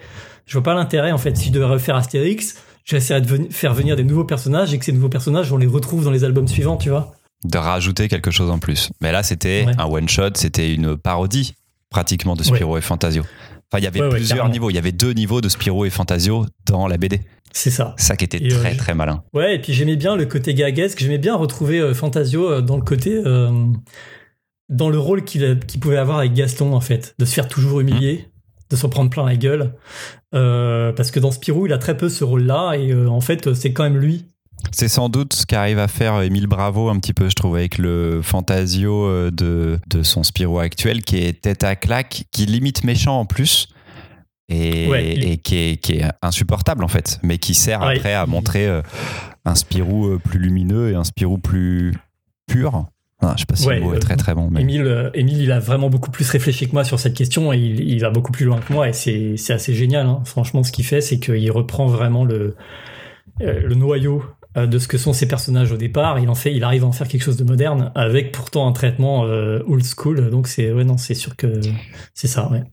Depuis 2018, parce que je disais de 2013 à 2018, il y en a eu 15, mais depuis 2018, je crois qu'il y a eu que des albums de Frunk, pratiquement, de mhm. publiés. Alors, il y en a eu 5 hein, quand même, vous avez un rythme, comme tu disais, assez barge. Sauf que non, tu as eu un deuxième roman. De publier chez Michel Lafon qui s'appelle Du plomb dans la tête. Alors c'est sorti la semaine du confinement, si on se rappelle tous le premier confinement, celui où on pouvait vraiment pas sortir. Là-dessus, c'est totalement involontaire qu'il soit sorti à ce moment-là. Juste à, enfin, on parlait de Spirou et il y avait peut-être une pression par rapport au fait de prendre Spirou et que ce soit un personnage important. Est-ce que les pressions euh, pas des éditeurs, mais la pression que tu peux te mettre toi en étant scénariste et en disant il faut que cet album sorte au beau moment, qu'il ait un écho, qu'il fonctionne. Est-ce que ça, ça joue sur la manière que tu as d'écrire? Est-ce que tu es attaché à ton bébé ou tu le laisses voler après Tu fais ah, tant pis, c'est arrivé ce qui est arrivé quoi? Ouais, moi, il y a un moment où je je veux pas je veux pas que les éditeurs soient déçus par mon boulot, tu vois. Je veux qu'ils qu'ils soient contents et je veux pouvoir euh, défendre un bouquin sur lequel il y a mon nom. En revanche, euh, le moment où il sort, euh, c'est pas trop mon affaire, même si je milite très très fort euh, pour ne pas sortir en octobre-novembre. J'ai pas envie d'être, même si je fais un, un, blockbuster ou un truc qui, qui pourrait éventuellement l'être. Je me rappelle que j'avais vraiment dit très fort à Casterman, je leur avais dit, je ne veux pas que vous sortiez Elle froide à la période de Noël, sortez-le avant. Et je sais que Jean-Marc Rochette a vachement appuyé dans ce, dans ce, dans ce, ce sens-là. Je sais pas si ça a ou pas influé sur la décision de Casterman de le sortir en avril. Mais euh, moi, je déteste cette période. Je trouve ça complètement con. On avait sorti justement Terminus, euh, euh Transpersonnage Terminus. On l'avait sorti euh, la semaine qui suivait la semaine du, du retour de Corto Maltese, aussi chez Casterman. Tu vois. Oui. Oui, c'est l'enjeu de personne là. Ils sont, ils sont pas dessus quoi. Mais tu ouais, et puis en plus tu sors un album de 220 pages qui est une suite donc qui intéresse qui excite absolument personne dans un dessin ultra sombre et à une époque où tu reçois toutes les semaines des cartons et des cartons de nouvelles BD, qui l'a lu? On a on est passé à côté des ventes? Enfin, on en a vendu pas mal, mais on en, je suis, je sais pas, j'ai l'impression qu'on s'est planté. Donc moi, à chaque fois qu'on me propose des dates de sortie, je dis ouais, non, non, pas Noël. en dehors de ça, euh, je pense que les éditeurs connaissent leur travail et que euh, ils le feront toujours mieux que moi. Le pitch du second roman, de, Du plomb dans la tête, c'est l'histoire d'un mec qui se fait torturer dès les premières pages. Hein. Il se fait torturer de manière assez violente et on lui fait couler du plomb en fusion euh, dans les yeux. Il en sort, entre autres, aveugle. Il a d'autres petites séquelles. Est-ce que c'est une idée qui t'est venue et tu t'es dit, ah putain, c'est con, je peux pas la faire en BD, sinon ce serait tout noir tout le temps Est-ce que c'est un un pitch de BD ou est-ce que tu t'es dit ah là ça va marcher qu'en roman? Euh, Non, mais ce que tu dis est vrai, c'est que euh, les deux romans que j'ai faits, je les imagine pas autrement qu'en roman. Il y a d'ailleurs euh, eu quelqu'un qui a voulu faire une adaptation du premier au cinéma. Il a renouvelé les options de droit pendant des années et puis il a fini par renoncer. Et je lui avais dit au moment où il a, chopé, je lui ai dit mais si tu regardes ce roman, t'as l'impression que ça bouge beaucoup, mais tout se passe dans la tête des personnages. J'aime bien écrire un roman qui, qui puisse pas être autre chose qu'un roman. Euh, je crois même que là, en l'occurrence, c'était le défi au départ. Je ne suis pas allé au bout du truc parce que c'était vraiment trop prise de tête et c'était chiant à lire. Le défi au, le, défi au départ, c'était de, de n'avoir aucun décor en fait, n'avoir que les perceptions d'un mec dans le noir. Oui, c'est ce que je me disais. Je pensais que tu allais faire le roman comme ça, moi. Voilà, 100% dans sa tête. Et euh, en fait, c'est pas la façon que j'ai d'écrire des romans. Et je me suis dit que ça me limitait vachement. D'ailleurs, c'est marrant parce que je l'ai commencé euh, il y a vraiment longtemps et à un moment, j'ai laissé tomber. Et puis après, je me suis libéré de mon ma propre euh, prison en disant non, mais en fait, je vais juste faire un roman où euh, les personnages autour peuvent voir. C'est juste quand on est de son point de vue, on voit pas. Et ça m'a beaucoup libéré. Mais t'as raison. Euh, la raison pour laquelle c'est pas une BD, c'est que ça peut pas être une BD. Petit détail cool. J'imagine que c'est le titre du roman qui est écrit discrètement en braille sur la couverture. Ouais, c'est ça. J'avais demandé, j'avais demandé ça. C'est une coquetterie, hein, ça sert à rien, mais l'éditeur a été d'accord pour le faire. Est-ce que ça a été simple et évident pour toi de revenir sur ces personnages parce qu'en fait c'est dans la même ville Fontainebleau que le premier Turpitude. Quelque part c'est une suite. Ça fait un petit peu penser d'ailleurs à ce qu'aurait pu faire Camilla Lackberg on est sur une grande saga. Alors je te souhaite pas que t'en fasses 10 et qu'un jour un scénariste prenne tes romans et dise c'est de la merde et en fasse une BD totalement différente. Mais qu'est-ce que tu as ressenti au moment où tu t'es dit allez je vais refaire le roman je vais faire la suite ça y est c'est lancé et est-ce que je les aime ces personnages? Euh, en fait j'aimais bien euh, être dans un, dans un milieu familier pour moi, le roman, si tu veux, c'est marrant, c'est vraiment quelque chose dans lequel je me sens pas euh, encore légitime. Tu me parlais de, euh, de, de trucs de l'imposteur, là, mm. de complexe de l'imposteur. Euh, le roman, Turpitude, pendant très longtemps, j'ai pensé que c'était un mauvais roman, que les gens étaient juste gentils avec moi. Puis finalement, on m'en reparlait souvent, donc je me suis dit, bon, en tout cas, il y a des gens qui l'ont aimé. Et puis, j'en ai relu des passages et j'étais, je me disais, ah ouais, en fait, ça tient pas mal, c'est pas mal. Et le deuxième, là, euh, j'ai vraiment failli abandonner deux fois puisque je l'ai commencé il y a longtemps, j'ai laissé tomber et quand j'ai je l'ai repris, j'ai relaissé tomber à 80 ou 100 pages de la fin et j'étais sûr que jamais plus je n'écrirais de roman. Puis finalement, ma compagne que tu connais, Véro Caso, oui a voulu lire les pages. Elle m'a dit, je vais te dire si oui ou non tu, tu te fais tu, tu rembourses l'avance et si oui ou non t'abandonnes quoi. Puis elle m'a dit mais non mais euh, j'ai envie de connaître la suite donc t'écris la suite. Et finalement elle s'est écrite assez vite une fois que j'étais libéré du, poids de est-ce que ça va intéresser quelqu'un? Et au final euh, là je, prends plaisir dans le troisième à me redire tiens je vais être à nouveau dans ce même environnement et euh, retrouver des personnages et être un peu dans quelque chose de, de que je commence à, à comprendre en tant qu'écrivain. Et honnêtement, moi qui écris donc de la série télé, de la bande dessinée et du roman, je dois dire que euh, la bande dessinée, c'est ce qui est le plus difficile pour moi à écrire. Parce que j'écris euh, très précisément, je découpe tout, je suis ultra... Donc je dois, je dois penser à tout, tu vois, alors que je dessine pas. Alors qu'un roman, tu peux juste laisser couler, tu te poses pas la question du nombre de pages, tu peux faire des digressions, tu peux, tu vois, et il y a un truc très reposant une fois que tu es dans, le, dans la bonne vibe, que tu as chopé le rythme tu peux passer ta journée à écrire. Moi, la BD, euh, je passe 4 heures à écrire et je suis explosé en fait, et j'ai en général pas, même pas une page. Je trouve que ce que j'ai fait est pas bon. Donc, euh, c'est une bonne récré pour moi. Tu parles de Véro, que euh, j'ai eu en interview il y a. C'était pendant le premier confinement aussi. Vous vivez donc ensemble et vous êtes tous les deux scénaristes. Est-ce que vous vous influencez? Est-ce que vous vous faites lire? À quel moment vous vous faites lire? Est-ce que vous gardez un petit jardin secret de ah j'ai juste une idée mais je peux pas lui en parler tout de suite? Alors Véro et moi on n'est pas pareil en fait. Véro souvent elle me montre des trucs en cours pour qu'on en parle parce que ça lui fait du bien d'en parler et puis euh, parce que des fois elle, doute euh, plus que moi je pense. Comme tu as, pu voir à un moment je suis dans, cette, dans cet entretien euh, des fois mmh. j'ai je doute pas. Et je doute pas une fois que c'est fait. Hein tant que je suis dans la fabrication, je, me dis que je suis une merde, que j'y arriverai jamais, qu'il faut que je change de métier. Et une fois que c'est fini, la dernière lecture, c'est horrible. Je me dis, mais, mais pourquoi, pourquoi ce truc va sortir? Tu sais, tu démarres, tu dis, je vais faire une cathédrale. Et puis tu finis, tu dis, putain, c'est quoi cette cabane de cette merde? cabane de jardin. ouais. Mais euh, moi, avec Véro, je lui en parle quand je suis. En fait, c'est elle qui me force. Quand elle sent que ça va pas, justement, quand elle sent que je suis ultra mauvais poil, que euh, j'ai tu vois, que je me renferme et tout ça, elle sait, elle détecte, parce que ça fait des années qu'on vit ensemble, que c'est mon, j'ai un problème dans l'écriture. Et je dis, mais non, mais tu vas pas comprendre, mais non, mais il faudrait que je t'explique tout, mais, hein, hein.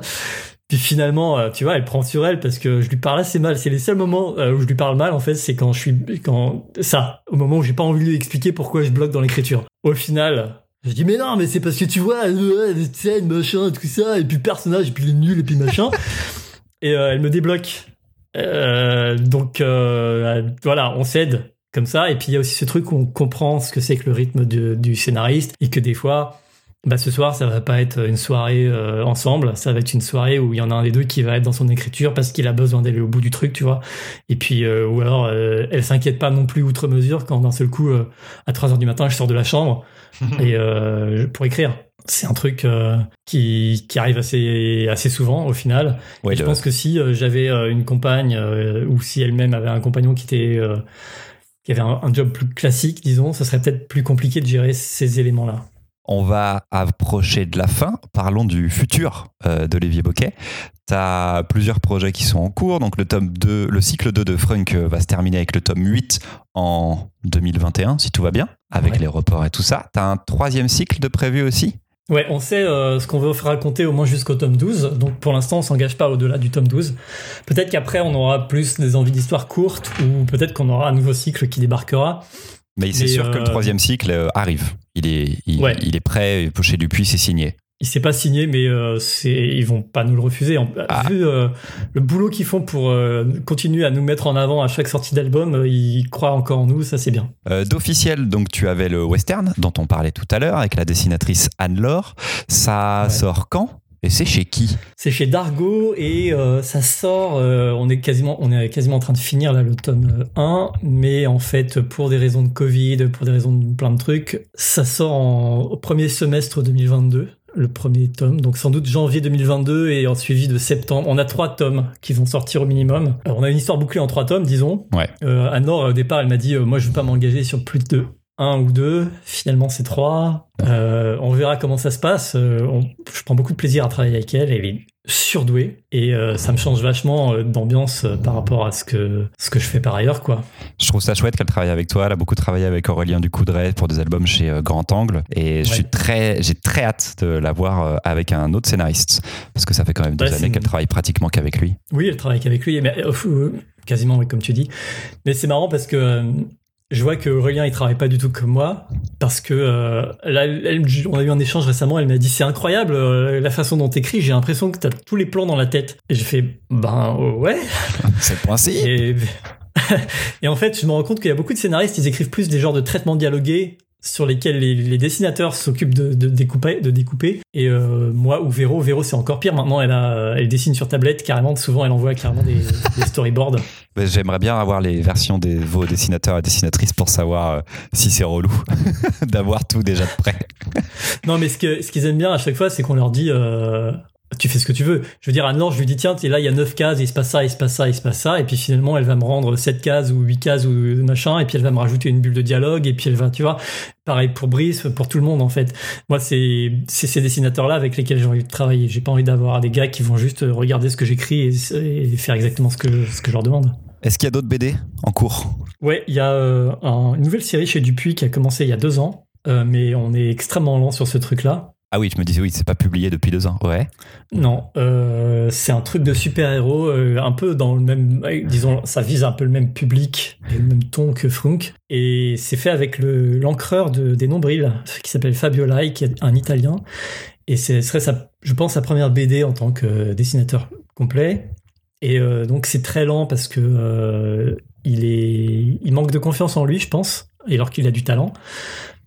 Donc euh, et en plus moi j'ai fait un truc débile, euh, c'est que enfin, c'est c'est mal tombé disons sur ce dessinateur là, c'est que j'ai dit les deux premiers albums c'est euh, la même histoire vue de deux points de vue donc ils vont sortir tous les deux le même jour et donc ça veut dire qu'il y a deux fois plus de temps pour le faire. Je pense que ça ça sortira en 2022 aussi. C'est chouette. ça ça. s'appelle pour l'instant ça s'appelle Super Nuggets. Ok. Très bon titre. Donc chez Dupuis toujours et un chez Dargo. Le retour Ouais. chez Dargo en fait d'ailleurs après la colère de Fantomas quoi, au tout début. Ouais, c'est la même éditrice, c'est Pauline Mermet, avec qui je m'entends super bien, et ça faisait des années que je voulais refaire quelque chose avec elle, je lui dois tout, je pense. Ouais. Euh, en termes de, tu vois, ma carrière de BD, elle a commencé grâce à elle parce qu'elle m'a fait confiance. Et euh, je suis très très content de bosser avec elle, et je suis très très content de- d'emmener Anne-Laure aussi euh, chez Dargo parce que c'est une boîte euh, géniale. Je crois que Bambou aussi c'est une boîte géniale, hein, mais voilà. Mais Dargo, ça paye bien en plus.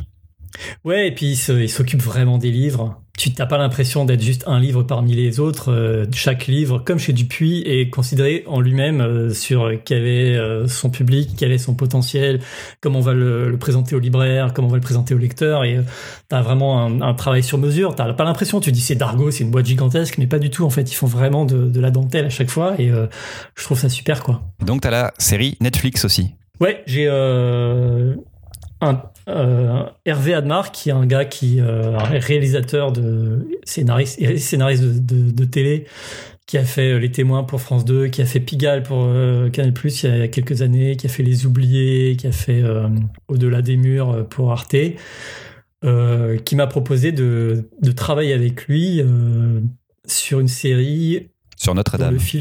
ouais, dont le fil rouge est l'incendie, l'incendie de Notre-Dame. Même si on ne parle pas que de ça, on parle d'autres personnages qui sont liés de près ou de loin à Notre-Dame et qui cette nuit-là ont un incendie euh, personnel à éteindre. Voilà, ça va être six épisodes. On a pris un peu de retard pour cause de Covid et d'autres choses, mais euh, le tournage il devrait commencer euh, au premier semestre de l'année prochaine 2021. Donc c'est pratiquement écrit quoi. Là, on est en train de finir le sixième et de réécrire euh, les 4-5, euh, faire des, des modifs, quoi. Ça te fait du bien de retourner sur la télé, de faire des, un projet comme ça? C'est ambitieux, c'est plus de pression? C'est euh, pas plus de pression parce que je pense que la pression elle est sur Hervé. Euh, c'est d'autant plus que c'est lui qui a dit j'aimerais écrire avec Olivier et les gens ils, sont, ils ont fait what? Trop bien. Donc euh, il faut qu'il assume, tu vois. Et puis c'est lui le réalisateur et c'est un Ah oui. c'est une c'est une série de d'une ambition folle. Là, en fait, ils sont en train de regarder, je sais pas comment ils vont faire, ça va m'intéresser d'aller sur le tournage, mais ils, sont, ils ont vu le making-of de, de Mandalorian, et euh, il y, a des- il y a une nouvelle façon de faire du fond. euh, Les du fonds fond vert, 3D, c'est-à-dire fonds verts 3D ronds euh, autour de soi. ouais. Ouais, voilà, c'est des écrans LED, machin. Ils sont les premiers à le faire. Et là, ils sont en train de se dire, eh ben, on va faire la même chose pour Notre-Dame. Donc tu vois, tu passes de Star Wars à Notre-Dame, tu vois. c'est assez cool.